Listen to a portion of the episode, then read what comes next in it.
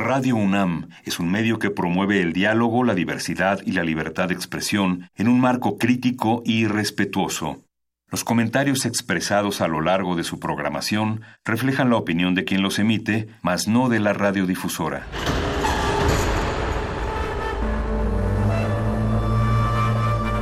Un templo para la apreciación del ser mediante el sonido.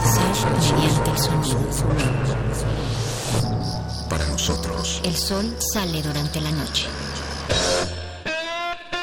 Nuestros gritos llevan la mesura del silencio. Y el descontento está lleno de baile y risas. A todo, incluso a nosotros, nos resistimos.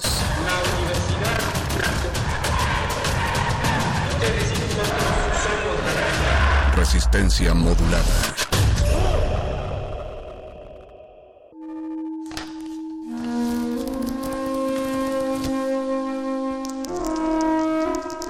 En este sótano la vida es como el Tetris. Si haces algo bien, desaparece. Pero tus errores se acumularán hasta hacerte perder. Hay quien dice que la vida solo te da una oportunidad. Aquí, siempre tendremos otra vida. El calabozo de los vírgenes.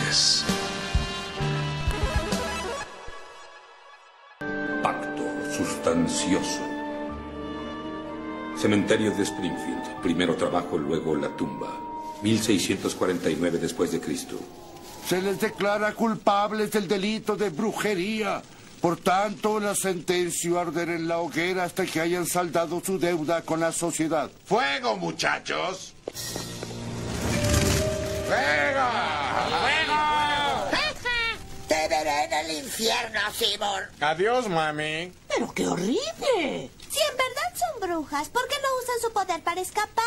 Esa forma de hablar es de brujas, Lisa. Olvídenlo. Llevamos 75 brujas procesadas. Con eso mostramos a Dios de qué lado estamos, ¿no, pastor? Sí, Nedwin, pero quedan muchas hechiceras por incinerar. Hermanos, hermanas, queda una bruja entre nosotros. Demos paso a nuestras salvajes acusaciones. ¡Yahoo! Yo acuso al santurrón de Flanders. Yo acuso a la esposa pérfida. Eh, la matamos el domingo. Pues debe haber alguien a quien acusar. Lisa Simpson. ¡Va, cállate! Me hizo un hechizo. Debo enseñar trasero. Eh. Ay, ¿Pero qué se nos ha metido en la cabeza? Esta cacería de brujas se ha vuelto un circo. ¡Ella es la bruja! Yo voy a acusarla también. Es una locura. Yo no soy bruja. Ah, ¿y por qué tus lienzos son más blancos que los míos? Ya oí suficiente. ¡Quémenla! ¡Sí! Aldeanos, no nos volvamos una chusma iracunda. Marga Simpson tiene derecho a un proceso. Bueno, el proceso es así. Te sientas en la escoba y te arrojas al abismo. ¿Qué? Pues claro, si eres inocente tendrás una muerte cristiana honorable. Mas si acaso eres consorte de Satán, usarás tu escoba para salvarte. Y entonces volverás aquí a torturar y a decapitar un rato. Duro pero justo. ¡Alto! ¿Qué no dice la Biblia? No juzgues, pues serás juzgado. Así debe de ser, creo que es justo. La Biblia dice muchas cosas, arrójenla.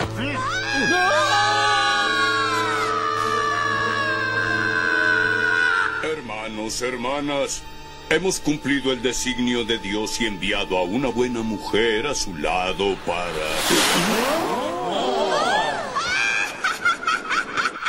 Bueno, calma, es muy temprano para hacer conclusiones. Soy hijo de una bruja escaldufa. Así es, soy una bruja. Y yo fui quien mató a su ganado, agrió su leche y- e hizo que sus camisas picaran. Tú destruiste mi cosecha de nabos. Eso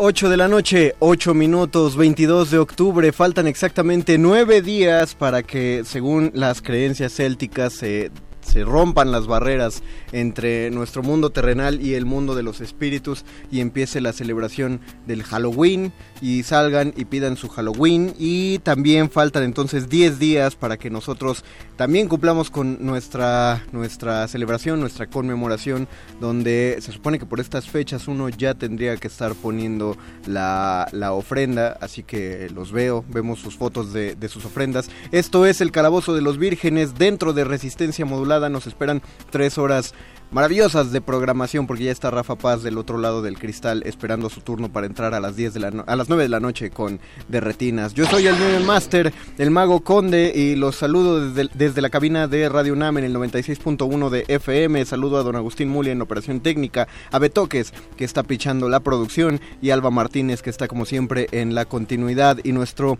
nuestro brevísimo quórum. Eh, Esta vez tenemos un calabozo de los vírgenes de, cámara en su versión de cámara porque viene nuestro explorador gráfico el Gabo Pérez.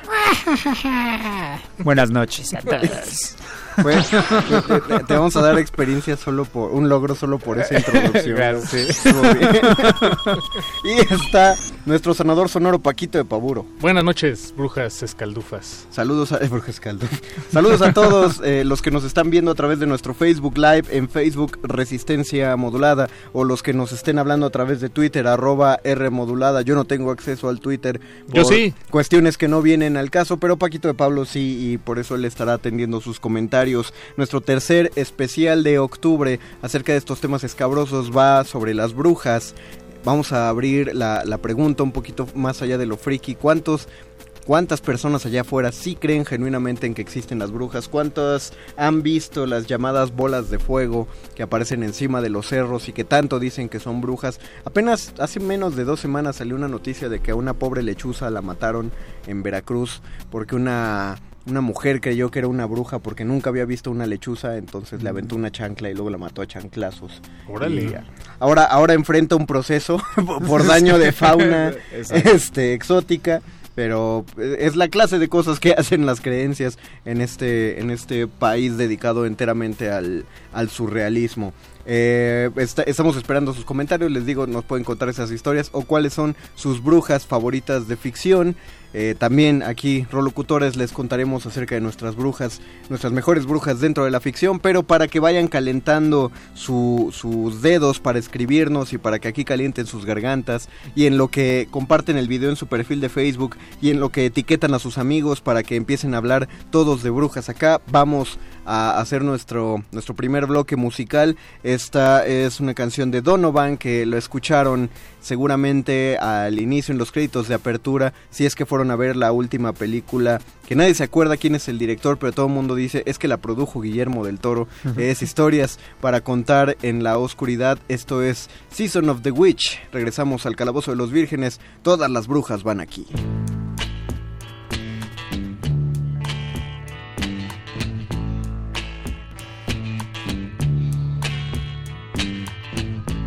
When I look out my window, many sights to see. And when I look in my window, so many different people to be. That it's strange, so strange. Pick up every stitch. You got to pick up every stitch. You got to pick up every stitch. Mm, Must be the season of the witch.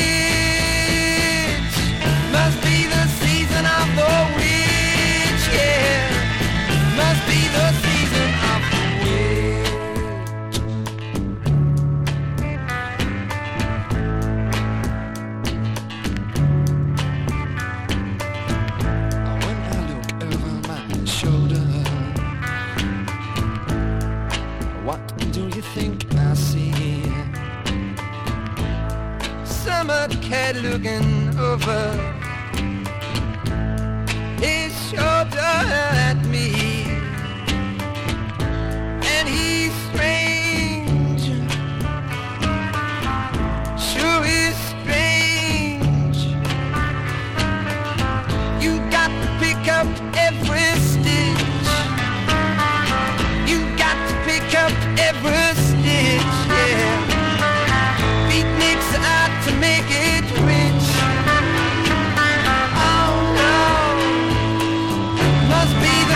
now.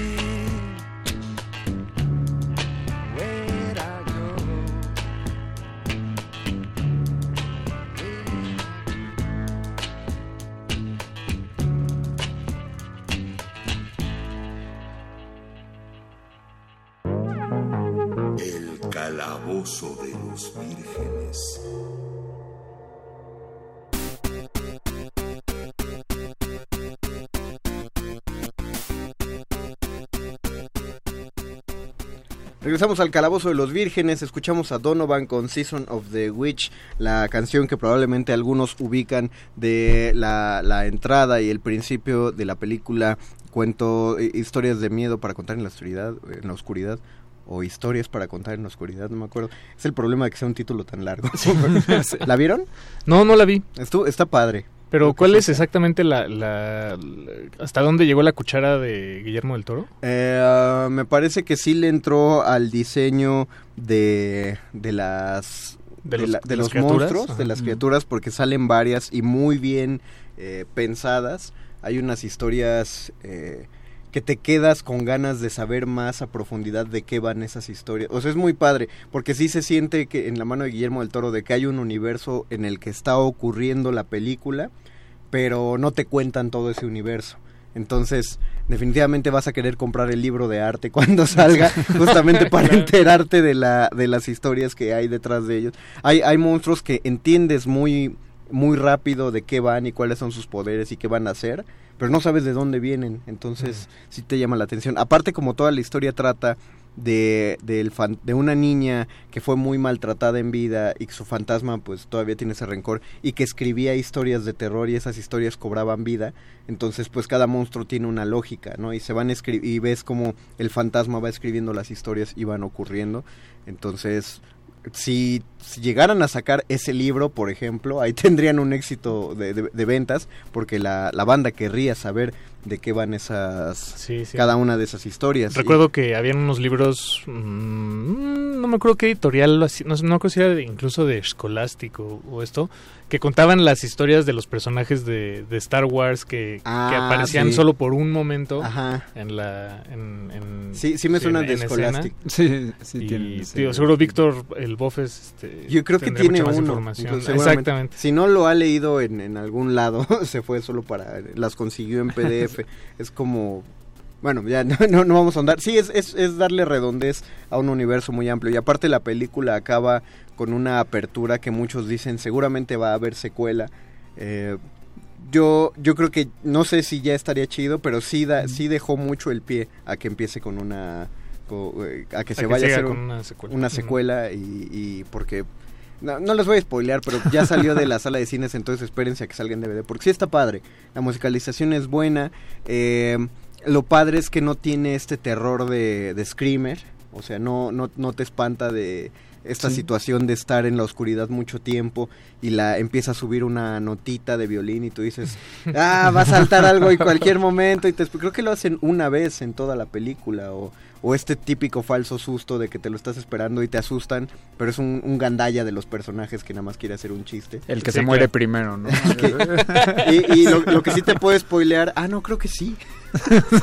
E- es un me como clásico Es de un las películas de Ya- terror. Ya, es casi una fórmula. Sí, de- definitivamente. Mientras más cretino eres, más Exacto, rápido sí. va a llegar tu muerte, a menos que uses la otra, que mientras más cretino eres, más te vas a volver un héroe hacia el final. Mm. Que es como lo, lo- como en Stranger Things. eh, Exactamente, el... El, el- el mayor, el hermano. Sí, el- sí.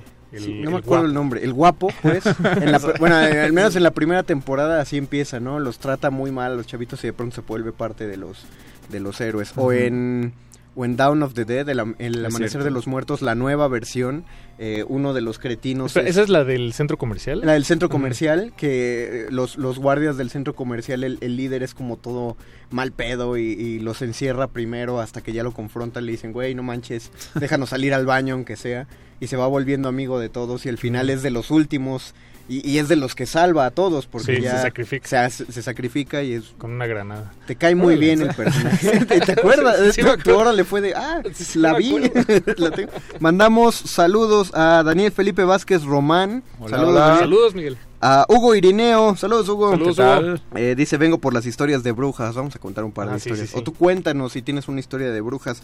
Dani Marín también nos manda saludos. Saludos, Dani. Eh, Carlos. Martínez dice, hola, por favor envíen a Joana Cuchillos un saludo de su amigo El Rústico. Le estoy convenciendo de que escuche el programa porque no lo conoce. Joana Cuchillos. Oh, Joanna Knives. Joanna Knives, un saludo de parte de Charles. El Multi- rústico. Multiple Martins, el rústico. Sí, ¿no? Eso dijo el rústico. Sí, el rústico. Eh, te mando un saludo, escúchanos aquí en el Calabozo de los Vírgenes. Gracias por escucharnos. Gracias Sí, por no- escucharnos. no te vas a arrepentir. Estamos todos los martes, como Shrek, todos los martes a las 8 y no cobramos mucho. Y Hugo Irineo dice, historias de miedo para contar en la oscuridad.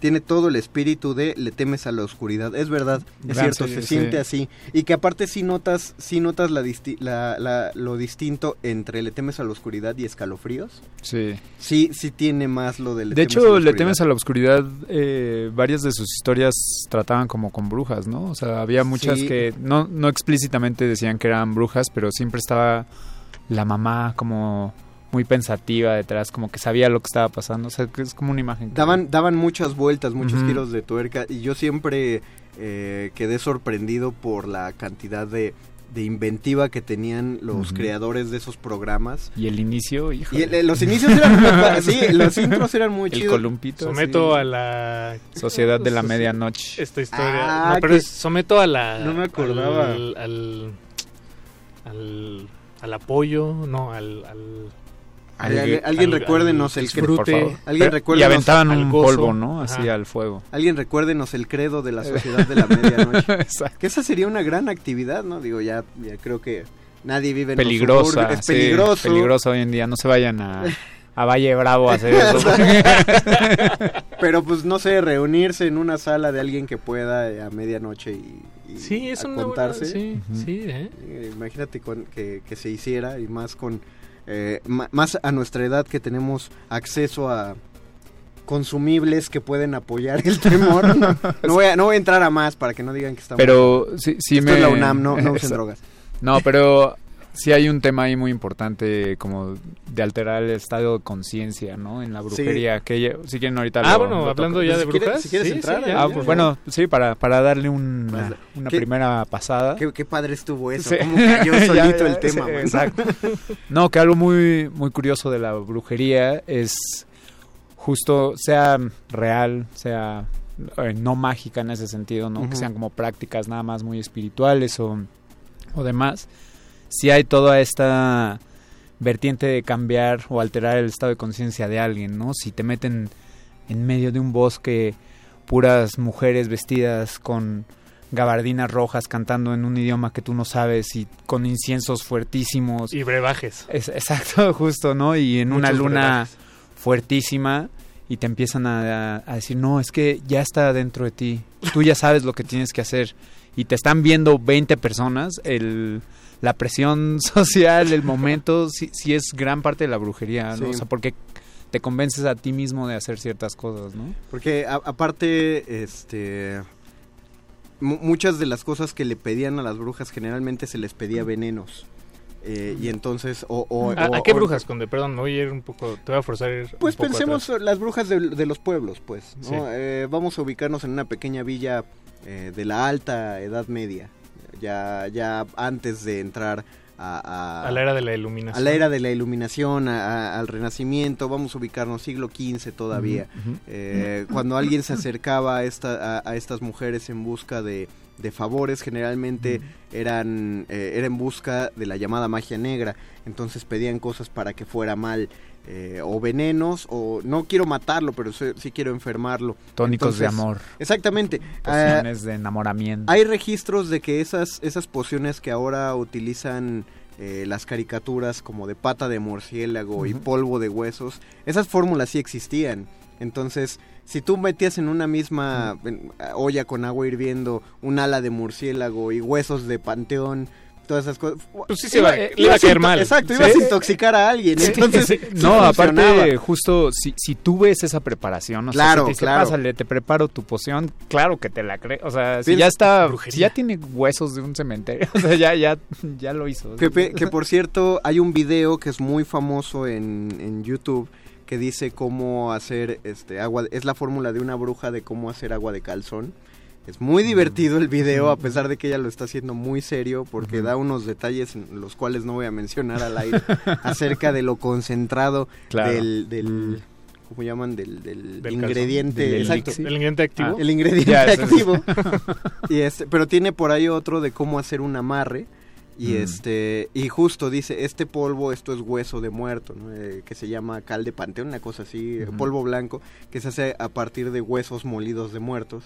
Y entonces dice, esto es lo más caro de conseguir. Pero al mismo tiempo que te dice esto es lo más caro de conseguir durante el mismo video, dice, vamos a echarle más. Y le echa todo. Y tú dices, "Mm, según ella, se acaba de gastar como dos mil pesos, nada más grabando este video de YouTube. Digo, también hay de huesos a huesos, ¿no? O sea, No, la cosa es que a, a mí lo que me hace pensar eso es que, pues, obviamente no es hueso de Sí, nada, no. es cal o, harina. Nesquik de vainilla. de vainilla. ¿no? Pero, pero es lo que, lo que, a lo que iba es lo que dice Gabo. Siempre que uno contrata, aún en la actualidad, a una bruja, no es nada más llevas una foto y le dices, quiero hacer esto. Siempre te hacen ir a comprar los materiales. Sí. Siempre Ah. te hacen estar presente en el ritual. Si hay una cosa Sí, muy de eh, guerra psicológica. La onda del ritual, ¿no? De, de tener que tener todos los pasos claros, así lograr hacerlo en el momento correcto, ¿no? Así, no, te tienes que esperar a la tercera luna llena del año, lo- cosas así. Sí, ya solito ya estás entrando tú en una en un como autodescubrimiento. Y ade- ade- además eso tenía una doble intención, eh, la cuestión del ritual por tiempos, ¿no? Por posiciones eh, lunares y planetarias, etcétera. Que empezó en un libro llamado Las clavículas de Salomón, que tiene todos los conjuros los más poderosos, los que según así el rey Salomón, pero son tan específicos, por ejemplo, uno de ellos dice que tienes que escribir eh, las palabras mágicas en un pergamino utilizando un ala de cisne, una pluma hecha de ala de cisne. Pero no es cualquier pluma, tienes que, esco- que es- escoger la tercera pluma del ala izquierda de un cisne macho adulto. ¿no? Y, y uno dice tercera contando desde dónde, ¿no? Sí. Desde abajo, desde arriba. Y era para curarse en salud, porque entonces si tú vas con la bruja y te dice esto y los tiempos y tal, y volteas y el fulanito que querías amarrar o las vacas de quien querías matar, pues no les pasa nada, vas con la bruja y le dices, oye, no funcionó, y no, te lo reviran, te dicen, no, es que lo hiciste mal. ¿De dónde empezaste a contar? Exactamente, eh, pero estabas a esta hora y estabas volteando hacia este lado y estabas haciendo esto y son tantos pasos que algo se les va a olvidar y pues, ah, no, tienes que y hacer también todo el otra vez. Bueno mu- mucha brujería viene como de las comunidades gitanas también entonces eran como caravanas móviles. Exacto. entonces era como no sí tú espérate cinco días Pero y, y- y ya yo no vamos a me estar aquí cuando regrese Yo ya salí. Nos dice Daniel Felipe Vázquez Román, saludos hasta Tailandia. Ah, saludos hasta saludos Tailandia. a Tailandia. Y Qué aparte, honor que Y dice Hugo allá. Irineo que saludos desde Bangkok. Oh, Oh, saludos hasta Bangkok, entonces. Doble ahí honor. Somos internacionales, Beto, que aunque no, aunque no los creas, llegamos. a- y aparte, ¿qué lugares más exóticos? ¿Te das cuenta? Estamos hablando de brujería y nadie dice Y- saludos desde Texas. ¿Y, y cuánta diferencia de horario también? ¿Cuánta- Oye, sí, ¿qué horas son allá en Tailandia? en Bangkok.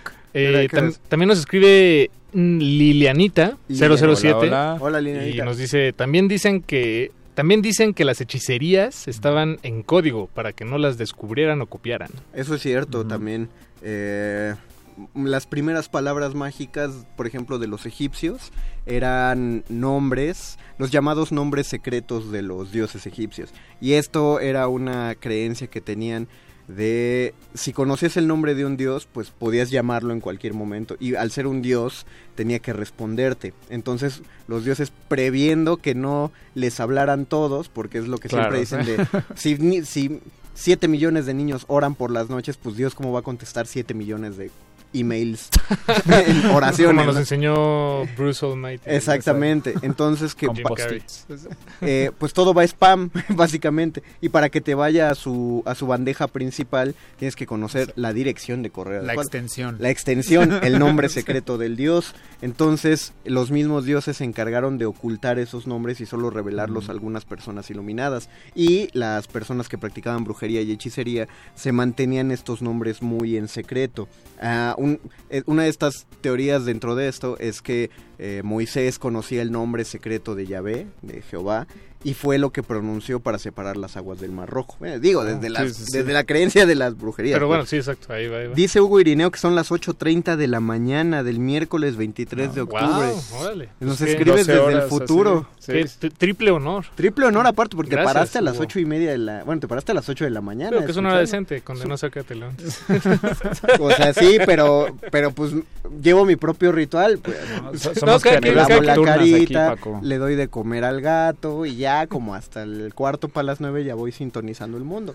Digo, a ver. Eh, ta- también nos escribe Marco Lupo. Eh, Hola. ahí lo- los Hola, vamos Marco. a ir despachando poco a poco, Sí, sí, camaradas. sí. Pero dice, saludos a todo el calabozo escaldufo. y dice, ¿qué onda con la Wicca? Quiero saber. La Wicca. Wicca con W y doble C. Y doble C. Eh, Wicca es una religión basada eh, fundamentalmente en la magia que transmite la naturaleza. Eh, que es la magia a la que se dedicaban las llamadas brujas. Es decir, las brujas eran, eh, eran una... eh, entraban en una com- comunidad con el resto de la naturaleza. Por eso conocían las propiedades medicinales de las flores o de los intestinos de los animales. Por eso, por eso Para podían sus eh, brebajes. para sus brebajes sus porque también porque también hacían pues medicinas no los inicios de la medicina los primeros test de tila fueron pociones dedicadas a me duele la cabeza o estoy ansioso o tal ah este es un brebaje hecho a raíz de tila Y miel a lo mejor no sé le- igual le ponían otra cosa pero sí eran de las primeras eh, medicinas tradicionales. Que además ahí en, en aquellos en- entonces medievales pues estaban haciendo la lo que hoy llamaríamos medicina moderna tal vez. O sea Sí. los primeros Sí eran- este, o sea, las se- primeras lupas. Bueno eso tal vez ya es más adelante todavía del creo creo que este, ya había un tipo de lentes para ese Sí. momento. O sea lentes Pero- de aumento o, cristales de aumento ya había. Entonces también Eh, es interesante pensar en cómo la tecnología pues en aquellos entonces estaba tal vez era más borrosa la línea entre tecnología y, y magia Exacto, ¿no? lo hacían muy empírico, es decir, o sea, si sabían que existía el té de, pon tú, algo como el siete azares, que ayuda a la gente a dormir, ento- entonces veían, ah, pues mira, o, o pon tú que hicieran algo con amapola, ¿no? Ujú. Eh, ah, si quemas esta amapola cerca de ti, te relaja un montón y te... Lo que decías tú, Sí, que te de hecho, en, en una vertiente hablando de los olores, justo que creo que es algo... e- e- Es como de los sentidos que más te, te lleva, ¿no? O sea, te, te marea, te mete Sí. en una hipnosis. De O te hecho, recuerda Sí, algo, exacto. tiene- la- está muy linkeado como con los recuerdos y todo eso. Pero justo eh, Barba Negra, que también le entraba mucho a la Espera, el de onda- piratas es hasta el 4 de diciembre. Ah, no sé, sí. Pero este, este es un, un Este es un spoiler. un teaser. un teaser. No, justo él también creía mucho en toda la onda de la magia y como de las artes obscuras. Porque lo que él quería era que su barco pudiera navegar por el infierno. Entonces, una práctica que hacía era meter a toda su tripulación abajo del barco y prender inciensos y navegar por días caliente, todos sudando, un buen de humo. Y los que lograban sobrevivir eso, eh, era que podían sobrevivir el infierno navegando. Entonces justo era como transportarlos a otra realidad. Y se dice que ellos sí lograban navegar los mares del inframundo porque, pues digo, estaban alterados. Sí, pues sí, borrachísimos. No borracho, no niegues que saliendo de eso, algunos sí dijeran, estamos cruzando el infierno, ¿no? Sí, no solo sí. porque estamos alterados, sino porque son los mares, eh, todos estamos aquí abajo, nadie está mo- llevando este barco, este barco se está Sí, moviendo para sí, donde no. quiere, los mares hacen lo que quieren con uno, entonces sí, y los ruidos que deben sonar afuera. Hay muchas, eh, muchas cosas. Por ejemplo, yo tengo una teoría de que muchos de los ruidos que consideramos como de fantasmas, de poltergeist, pues los hacían gatos o ratas, ¿no? Porque pues eran ruidos a los que no estamos acostumbrados. O cuando somos niños que descubrimos los sonidos de las casas, eh, Ah, cuando sí. tienen eh, techos de lámina o de madera, eh, o, o las puertas que están hechas de metal, pues cuando cae la noche todo se empieza a Es que contraer. todo está vivo. Todo está- No, no, no, pues por No, las no, temperaturas. sí, sí, claro. Se contrae y uno escucha esos ruidos y uno dice, no manches, algo está pasando. Ya hasta después tú sabes que el calor expande y el frío contrae y esos son los ruidos. Pero en, en, en la infancia de las sociedades, pues seguramente uno pensaba, ah, son fantasmas, son Pero sí actividad". tiene que haber una predisposición general, claro ¿no? que Ante la magia, ¿no? Porque siempre el permitirte dejarte entrar a esas cosas ya de entrada ya, ya estás aceptando es como, todo, ¿no? es como Sí. cuando está- estás en la fiesta y ya nada más quedan pocos y empiezan a decir, alguien ha visto un fantasma. Y ya, y, y así, y así se acaba la, la fiesta después de dos horas de estar Claro. contando historias de fantasmas y cuando te vas a tu cuarto ya todos van así de, ay, pero hablen fuerte. Sí. güey". Y pa' que no- Ah, extraño mucho esas épocas de fiestas padre. más infantiles, Más inocentes. tal para, vez. para terminar el- lo que le decía a Marco, pues eh, brujo, eh, bruja es un término que ya ha, ter- ha caído en lo peyorativo cuando solamente definía a un tipo de mujeres que tenían un tipo de conocimiento, el cual se les acuñó pues porque eran mujeres que generalmente o habían enviudado eh, pero con- tenían este conocimiento y decidían no volver a casarse. Era muy fácil que enviudaran porque pues es una época donde una muchacha de 13 años la casan con un viejillo de 60 años y No, entonces un viejillo de 40. un vieji- ah, es cierto, es No, cierto, y ya- un viejillo, porque ya en esa época 40 Ya. era venerable. Sí. Entonces lo casaban con alguien de 40 y pues se moría de causas naturales. Pero la, la comúnmente lo que se decía era, no te puedes volver a casar. Ah, bueno, pues no me caso. Ah, ¿por qué no se quiere volver a casar? Eh, Ah, exacto. bueno. Ah, y entonces seguramente lo mataste, ¿no? Pues ya estaba grande. ¿no? Ah, tú lo mataste seguramente. Y entonces, pues e- eran mujeres que ya al, al- al tener herencia y al tener todo el tiempo, pues podían hacer lo que les gustaba, que era estudiar. Y entonces conocían estos remedios. Pero brujos se, brujas se empezó a volver peyorativo y en la actualidad eh, quienes quieren eh, seguir estos conocimientos de brujería justamente para evitar ese término que suena tan mal como bruja, eh, decidieron optar por, por Wiccan. Mm. Que es, que es el tipo de creencia.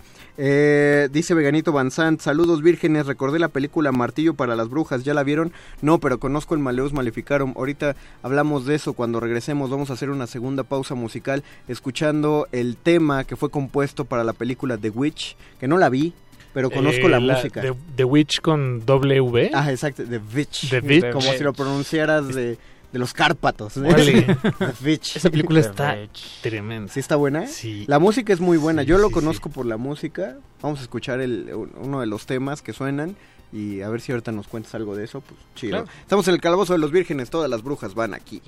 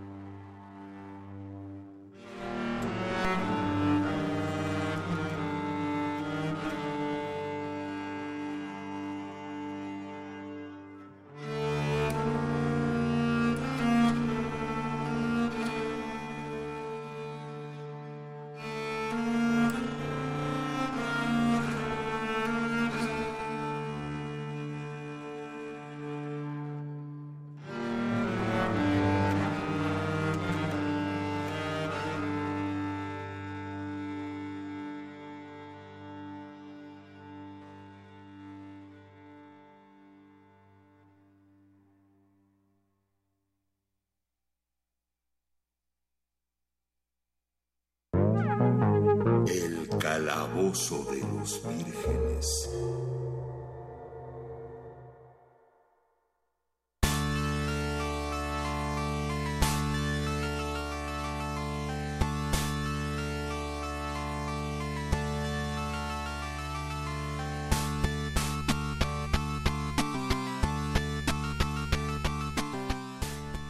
Escuchamos uno de los temas de Mark Corben que compuso para la película The Witch. Nos dice Milton Garduño en eh, nuestra transmisión de Facebook Live en Facebook Resistencia Modulada. Saludos vírgenes. Invocando al lado sexy de las brujas, menciono a Mila Kunis en la película Oz, el Magnífico. ¿Ok? Muy bien. No la vi esa. No, yo tampoco, pero hizo a, a este a la bruja del oeste, se llama la verde. La, sí. gran bruja del oeste. Ah, oh, ya, Os. La verde, la pues. bruja- sí, claro. Oz el maravilloso, creo que se llamaba algo así. Que por cierto, el tema musical, no, no sé, no sé por qué no se me ocurrió antes, lástima, pero el, el de la bruja de Oz, en la película de Oz, cuando libera a los changos voladores. Ah, sí, sí. Ese tema musical es, Es de los padres. es de los padres, de los memorables. Y la canción típica de Ding Dong, the witches de... que ese, no, no- ah, nos, nos hablaban acerca de la película del Martillo de las Brujas. No la vi, no sabía que había una película, pero está basada en una de las de los best sellers de la Edad Media, que era el Maleus Maleficarum o el Martillo de las Brujas, que es un libro que uno puede encontrar en Editorial Maxtor, una editorial española que hace facsimilares y es un compendio de técnicas de tortura y de interrogación y signos a reconocer para saber qué mujeres son brujas y cómo identificarlas.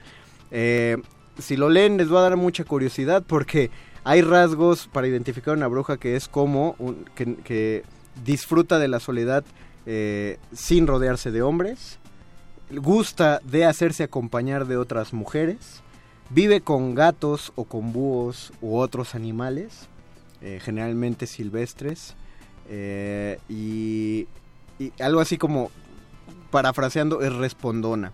Mm. Es decir, esas eran, esas eran cualidades que te valían la hoguera para en Sí, el momento en el que sí, sí, publica. creo que mucho de la cacería de brujas viene de, de un machismo rudísimo, No, bueno. así... Como, Sí. ah, ¿me vas a responder de regreso? Ah, No, vas a- eso ah, es, vas a quedarte Eso es de brujas. Ah, ¿vas a meter ese ratón al, al caldo? Eso no se hace. Eso no se hace. Es que Lo que dijiste del audio de los Simpson que escuchamos al principio, que lo peor es que sí era así. Sí, exacto. Y así eran las acusaciones de las cacerías de brujas, eran Sí, no. como se me ocurre. No, y los métodos eh, muy creativos de la manera de matar, pero poco creativos de la manera de resolver, ¿no? Así como, ah, sí, pero, o sea, si no te mueres eres bruja y ya después te matamos otra vez. Pero la cosa es que muchos, muchos estaban dados para eh, forzar la acusación y es ahí donde entran los, incluso los trucos de magia.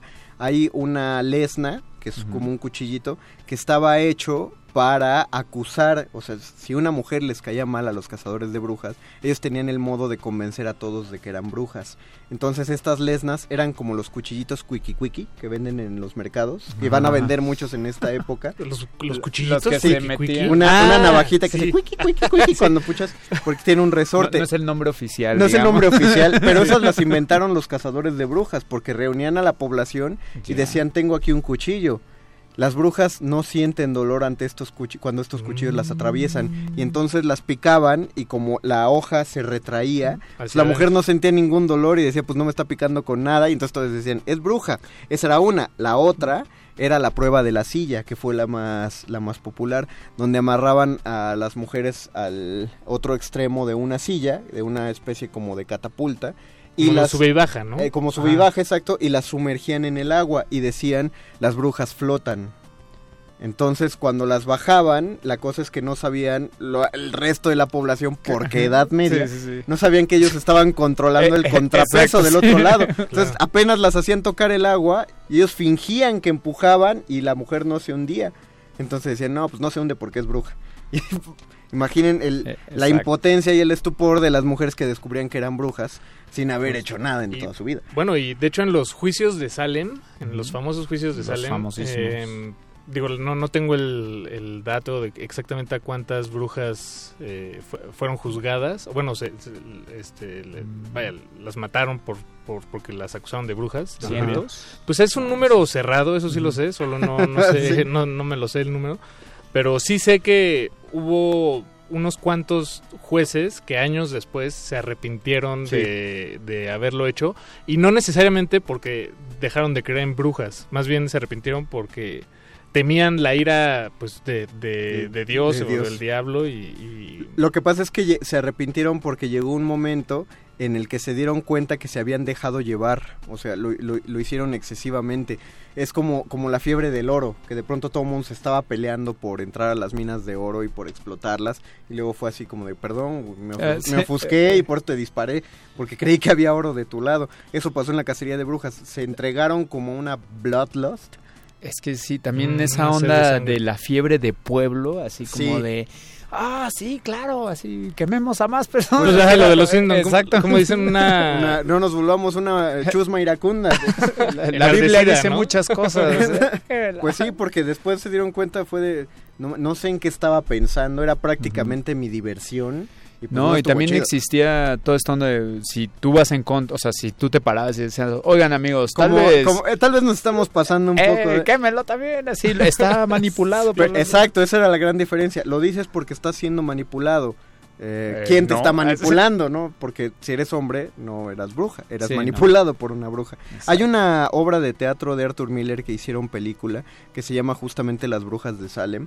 Arthur Miller la escribe en eh, durante el el mandato de McCarthy en Estados Unidos del macartismo cuando estaban cazando comunistas.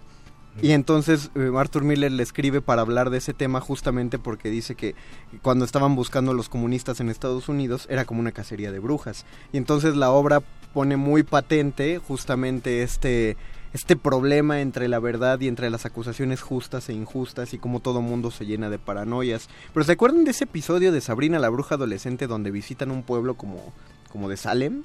Mm. Una de De esas la viejitas de, viejita- de de la la serie viejita- vi- ajá. ajá, de la serie viejita, ¿no se acuerdan? No, no, no. Con Melissa John Hart. Ah, Exacto, que la serie empieza con que eh, Sabrina no quería ir y sus tías le dicen, ah, pues es divertido, porque Ujú. muchas de nosotras, este, la pasamos bien padre, porque sobrevivimos, porque las hacíamos fingir que, eh, o sea, po- podíamos hacer que el fuego no enfriara y nos daba mucha risa. Yo dejé que me quemaran muchas veces, tal, tal. Entonces, este, que cuando van, iban llegando al pueblo, la maestra les repartió a todos un papel y entonces decía, algunos de esos papeles dicen poblador y otros dicen bruja, eh, porque vamos a jugar pues a que estamos en la época. Entonces ya todos abren su papel, pero como Sabrina no quiere jugar, pues se guarda su papel nada más. Y ya pasa una acusación donde sí la acusan de bruja eh, y están a punto de quemarla, pero luego la defiende su amiga. Es todo un experimento de la clase y cuando acaba el capítulo les dice la maestra, bueno, pues ningún papel decía bruja, todos sus papeles decían poblador, pero quería que ustedes experimentaran lo que era la paranoia de la cacería de brujas.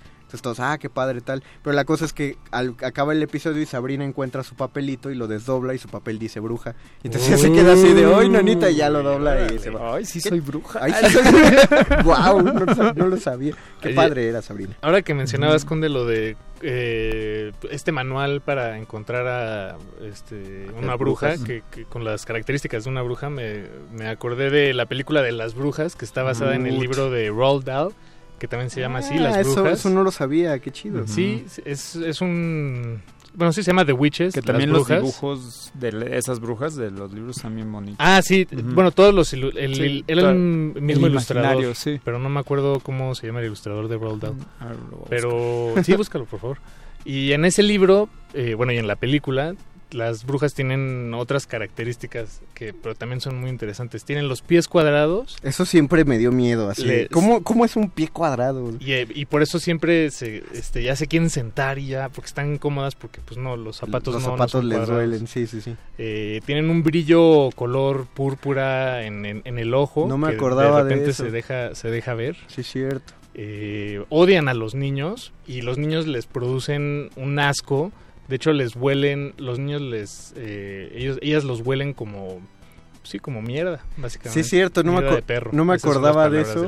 Ajá, no me acordaba de eso porque le dice la abuela, en la película le dice al niño, tú les olerías como, como porquería de perro, algo, en el doblaje Dogs mexicano. droppings. Sí. Entonces él dice, ¿y yo huelo así? No, para mí hueles a fresas con crema. Y uno dice, ay, la abuelita. Pero sí es cierto. Y, y son calvas. Y son calvas. Y entonces usan, usan esas peluca y, y la peluca las irrita, entonces tienen la piel del cráneo toda, des- este, pues sí, lastimada. Necesitan ver a un, a un doctor, dermatólogo. un dermatólogo urgentemente. Sí. Y el principio de esa película, y bueno, el libro es todavía más oscuro a lo largo de, de la lectura, porque. Roald Dahl era un autor bastante oscuro. Bastante, bastante Pero oscuro. bueno, sí, pues, no, un niño, es pues un niño se tema cae en chocolate y todos bailan. en, su, en otras. Pero está, ¿le dices, ¿te refieres a Matilda? No. O- No, a Charlie and the Chocolate Ah, Factory. claro, ah, sí, sí, sí. Pensé que estabas hablando de Bruce, No, no, no. que también es de Roald Dahl. Que por cierto. Que también hay chocolate. y todo. Pero, pero sí, el principio, la, la historia con la que abre la película es la abuela contándole al nieto eh, sobre una niña con la que ella creció, que secuestraron unas brujas y sus papás, preocupadísimos y tristes, pues no la encontraban hasta que un buen día apareció pintada en un cuadro que estaba colgado en la sala. Y cada día aparecía pintada, amanecía pintada en otra posición, haciendo cosas distintas. Sí. Y además crecía. O bueno, enveje- Sí, es envejecía. cierto, sí, es y al final estaba muy viejita el, el dibujo de la antes niña pintada en, en el cuadro. Y un día dejó de aparecer. Sí, ta- Esa- también hay todo- tómala, tómala, ge- tómala. Genial la historia. Hay, toda esta onda que eh, las brujas a, a los hijos o a, a los niños más bien no bautizados, no, no como bendecidos, digamos, los secuestraban porque les querían robar la vida para ser eternamente jóvenes ellas, ellas las brujas. Ellas las brujas. Y sí, también como toda esa onda de secuestros infantiles, así de Sí, en niños, algún era, momento era como las también brujas- algo... Que creo que también, digo, me estoy, estoy asumiendo muchas cosas, pero por favor, permítanmelo un. Ah, vas. Me, me gusta pensar que eso fue, o sea, que las brujas se relacionaran como enemigas de los niños, por así decirlo. Fue más bien por, por porque los padres de Claro. los Sí. niños la, Ta- eh, también usaron eran- esa, esa figura pues para, para controlar intimidad. Sí, en Exacto, general las brujas fueron como Pero asumí muchas cosas. jarras de culpas, o sea, porque eran épocas también muy difíciles, entonces si te morías de algo extraño, se te iba tu hijo al bosque y nunca regresaba porque se caía por un acantilado, era, ah, no, se lo quedaron las brujas del bosque, ¿sabes? O sea, Claro. como que era muy fácil echarle la culpa. Bueno, a las la, y brujas. la película, la de The, The Witch, bueno, de la que escuchamos el, el La tema, música. la música, se va por ahí. De- o sea, un niño que desaparece. y- Me, me, me gusta me gustan esas épocas en las que te inventa se- los padres se inventaban criaturas sobrenaturales tanto para la mayor bondad como para lo más crudo de la, de la existencia, ¿no? Digo, eh, estaba no sé, el ratón de los dientes para tranquilo porque se te cayó tu diente, pero también estaba el coco, ¿no? Entonces cómete todo porque si no en la noche viene el coco y te come. Nadie sabe cómo es físicamente el coco desde niño. Yo me imagino una bola de pelo como un coco, Mm. pero ¿cómo, cómo No, para ve? mí sí era muy distinto. Ahí ¿Cómo luego te enseño unos dibujos. de, que- de mi infancia Todavía lo veo. Ahí empecé a dibujar.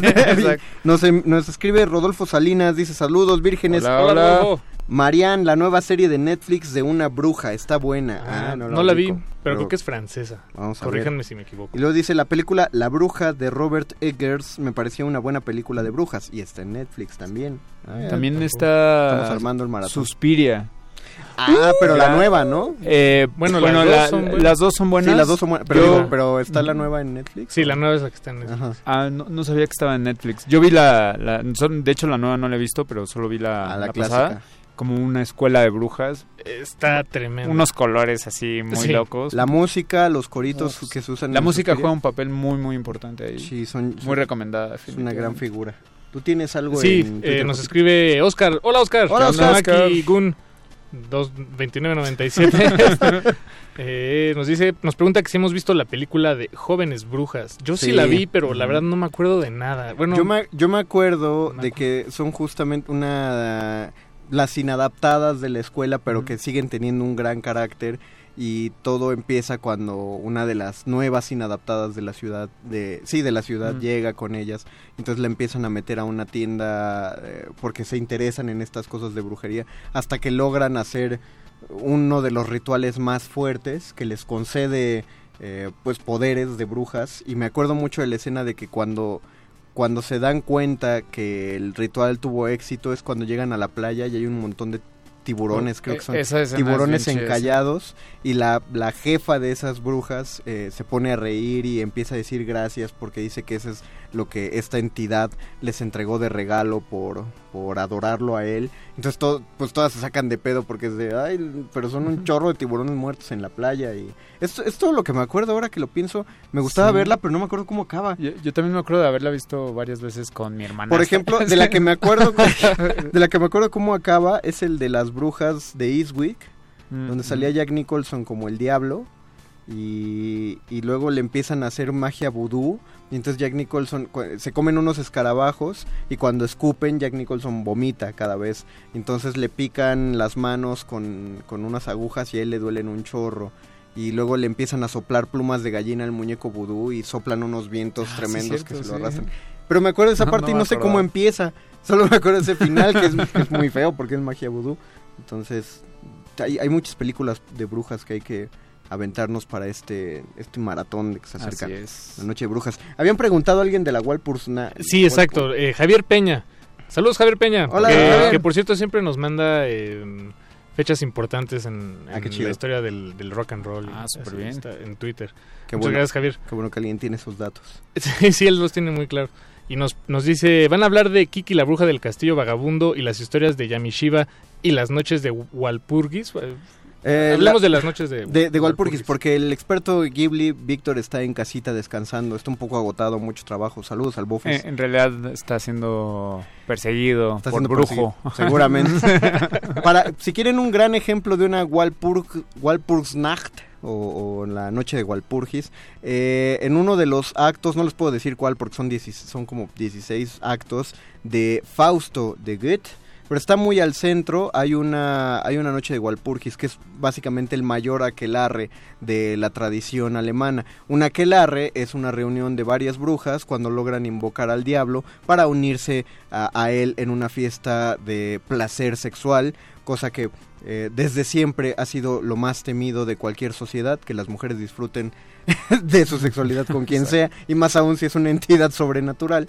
Entonces, eh, el mayor de eso, es- esos aquelarres se podían ocurrir cada noche de luna llena, pero la mayor eh, concentración de brujas se realizaba la noche de Walpurgis, que creo es, es como un equivalente de Halloween, pero me parece que este es a finales de abril, no me acuerdo si es a finales de... No, de mayo, es a finales de mayo porque coincide con una cuestión de cosechas, eso sí, no lo manejo tan bien, pero se reunían eh, todas las brujas de todas las localidades y la gente, era, era como, en Veracruz saben, cuando los brujos marchan hacia el Cerro del Mono Blanco y todos se encierran en Veracruz, esto me lo contaban unos alumnos que yo tenía de Veracruz, que es cuando todos va- dicen que en el Cerro del Mono Blanco, en Catemaco, está encadenado el diablo, pues porque es México y aquí tiene que estar el diablo. Entonces que los brujos marchan hacia allá con sus veladoras para iniciarse en la, en la magia de, de Catemaco. Y todos los pobladores de alrededor, como saben que esa noche marchan, se encierran todos en su casa y solo escuchan a lo lejos los cantos de los brujos y ven la hilera de las veladoras que marchan. Algo así ocurría eh, en los alrededores de Walpur eh, de- en los alrededores de cuando se reunían las brujas en la noche de Walpurgis. Todos sabían que estaban las brujas, pero ahí sí no las cazaban porque eran un montón. No, y entonces mejor se encerraban Sí, todos. Sí, daba mello. Mejor se encerraban y ya las escuchaban echar fiesta durante toda la noche. Agradecemos a don Agustín Muli en la operación técnica de este programa que ya se le acabó el tiempo. Muchas gracias a Betoques en la producción, gracias a Alba Martínez en la continuidad. Les recordamos que continuaremos con otro especial de Noche de Brujas el próximo martes a las 8 de la noche. Déjenos sus comentarios y agradecemos mucho que nos hayan escuchado. Los vamos a dejar con Derretinas. Rafa Paz y su equipo ya vienen para acá. Muchas gracias, Gabo Pérez. Gracias, Paquito de Pablo. Gracias, Mario Conde. Gracias, eh, Ari, que estás aquí acompañándonos esta noche. Y nos despedimos. Nos vemos el próximo martes. Yo fui, sigo siendo y seré el Junior Master, el Mago Conde. Hasta el otro martes, vírgenes. Chao.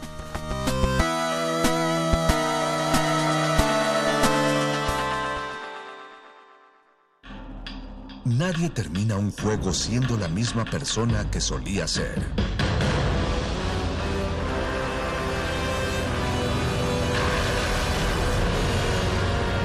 Seamos alguien más. 2019. 100 años del nacimiento de Doris Lessing, Premio Nobel de Literatura. ¿Cuál es la diferencia entre un gato de la ciudad y un gato del campo? ¿Cuáles son sus hábitos? ¿Qué nos pueden enseñar? Doris Lessing nos muestra un entramado de historias que conforman su más vívido recuerdo de aquella naturaleza felina con la que la humanidad ha estado tan cerca desde hace tantos años. Yo creo que Lessing lo que tiene es, digamos, primero una gran producción literaria, luego muy variada, y luego era una intelectual completa, ¿me entiendes? O sea, era una conocedora de la literatura inglesa, norteamericana, pero sobre todo una conocedora de su propia obra, ¿no? Hernán Lara Zavala, escritor. Doris Lessing, 96.1 FM, Radio UNAM, Experiencia Sonora. En este espacio, la palabra es la ruta y la poesía el destino. Navega por la intimidad de una carta y su mar de letras.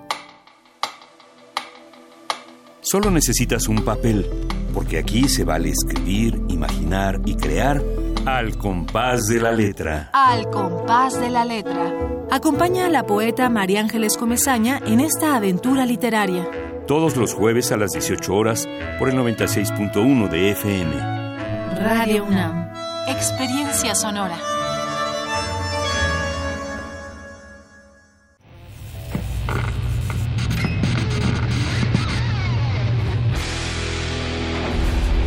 ¿Recuerdas esta música?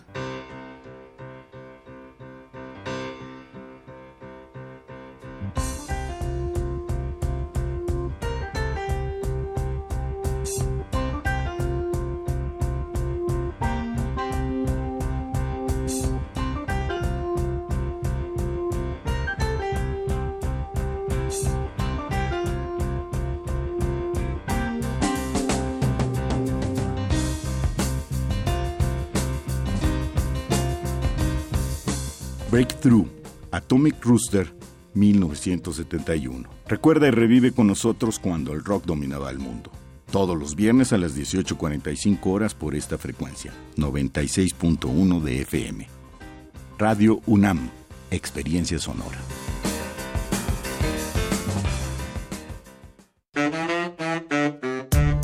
La Escuela Nacional de Trabajo Social y Radio UNAM presentan Vida cotidiana, Sociedad en Movimiento. un programa para analizar las distintas problemáticas sociales y documentar alternativas e intervenciones para enfrentarlas.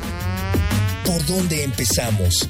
Acompáñanos todos los viernes a las 4 de la tarde por el 96.1 de FM. Radio UNAM. Experiencia sonora.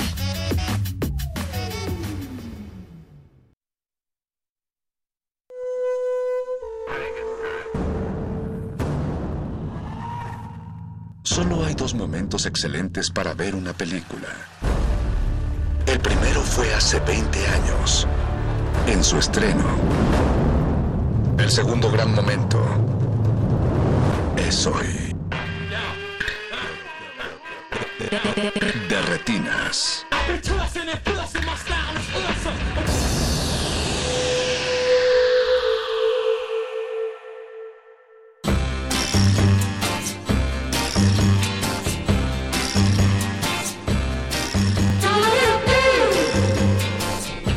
Bienvenidos a su cabina cinematográfica, mi nombre es Rafael Paz y esto es de Retinas. Vamos a estar hablando de cine hasta las 10 de la noche y hoy está aquí a mi derecha Alberto Acuña Navarijo. ¿Cómo estás, Rafa? Porque Jorge anda en Morelia. Ah, claro. Viendo, las, de viendo las películas que vamos a ver la próxima semana aquí en México, ¿no? Zombie Alberto. No, ya esta semana, ¿no? Pues sí, se viernes. estrena. Eric, todavía ni te presentamos. Pero pues es la verdad, ¿no? Esperemos que sea divertido. Que la próxima semana nos cuente cómo lo trató Morelia. La de Barda ya también ya tiene estreno. Oh, bueno, Alberto, está bien. En producción está Mauricio Orduña, en los controles Don Agustín Mulia y en continuidad Alba Martínez. Como ya lo escucharon, el invitado especial de esta noche es Eric Ortiz García. Gracias. De Screen Anarchy y de Eh, Cinema Inferno. Muchas gracias. Pensé que el invitado era Abraham. Sí, bueno, pero ya te metiste. Ah, perdón. Como les decía, vamos a estar hablando de cine hasta las 10 de la noche y en esta ocasión de un festival que queremos mucho todos en esta cabina. eh, la nueva edición del Festival Mórbido que inicia la próxima semana. Ya es, está unos días. Y para hablar de toda la programación, tenemos aquí a su programador, Abraham Castillo. Abraham, buenas noches. Muy buenas noches, encantado de estar de regreso aquí en esto que se ha vuelto una tradición para nosotros de emerger de la cripta unos cuantos días antes, eh, olvidarnos eh, de las presiones y el estrés propios de preparar el festival para venir a platicar con ustedes de las joyitas que les tenemos preparadas. Y la verdad es que nos da mucho gusto recibirte. Siempre es una alegría saber que hay otra edición de Morbido. Y además con, con... Aquí no los vas a regañar, Alberto. No, no, no, porque todas las películas aquí sí.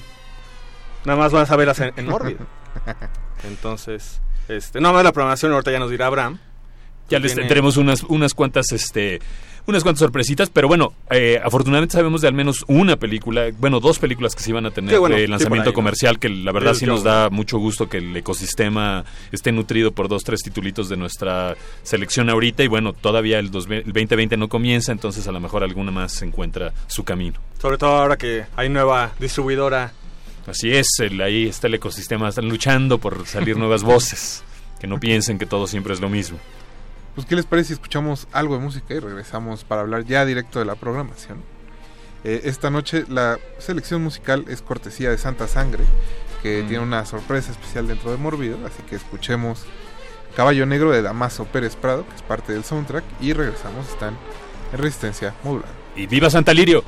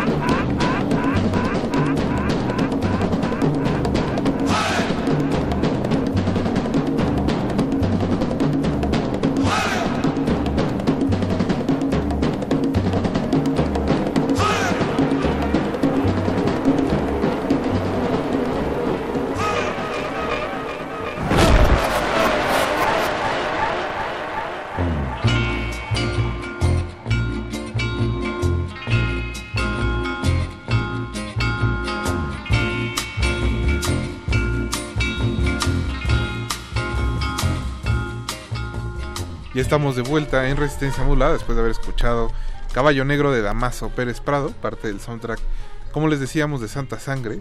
Les recordamos que nos pueden contactar en Twitter como arroba R modulada y en Facebook como Resistencia Modulada. Ya se hizo presente Pablo Extinto. Ay, la semana pasada no. Dice que tenía mucho que no nos escuchaba en vivo, así que Pablo, bienvenido, muchas gracias. Que se quede hasta las 10. Esperemos, ¿sí? Y no solo él, todos ustedes que están escuchando. Sí, aplauso para todos ustedes que están pelándonos. Eh, pues Abraham llega Mórbido a una nueva edición. Pues sí, la verdad contentos que estamos en la edición número 12 en este año tan peculiar, curioso, lleno de emociones fuertes. Entonces la verdad contentísimos que estamos aquí, listos para lanzarnos. Y bueno, antes de platicarte cómo va a estar todo el menú que les traemos, queríamos hacer ahora sí anuncio parroquial muy interesante. Vamos a tener una clase magistral el 31, el jueves 31 en el Centro eh, de Capacitación. Cinematográfica, el. CCC.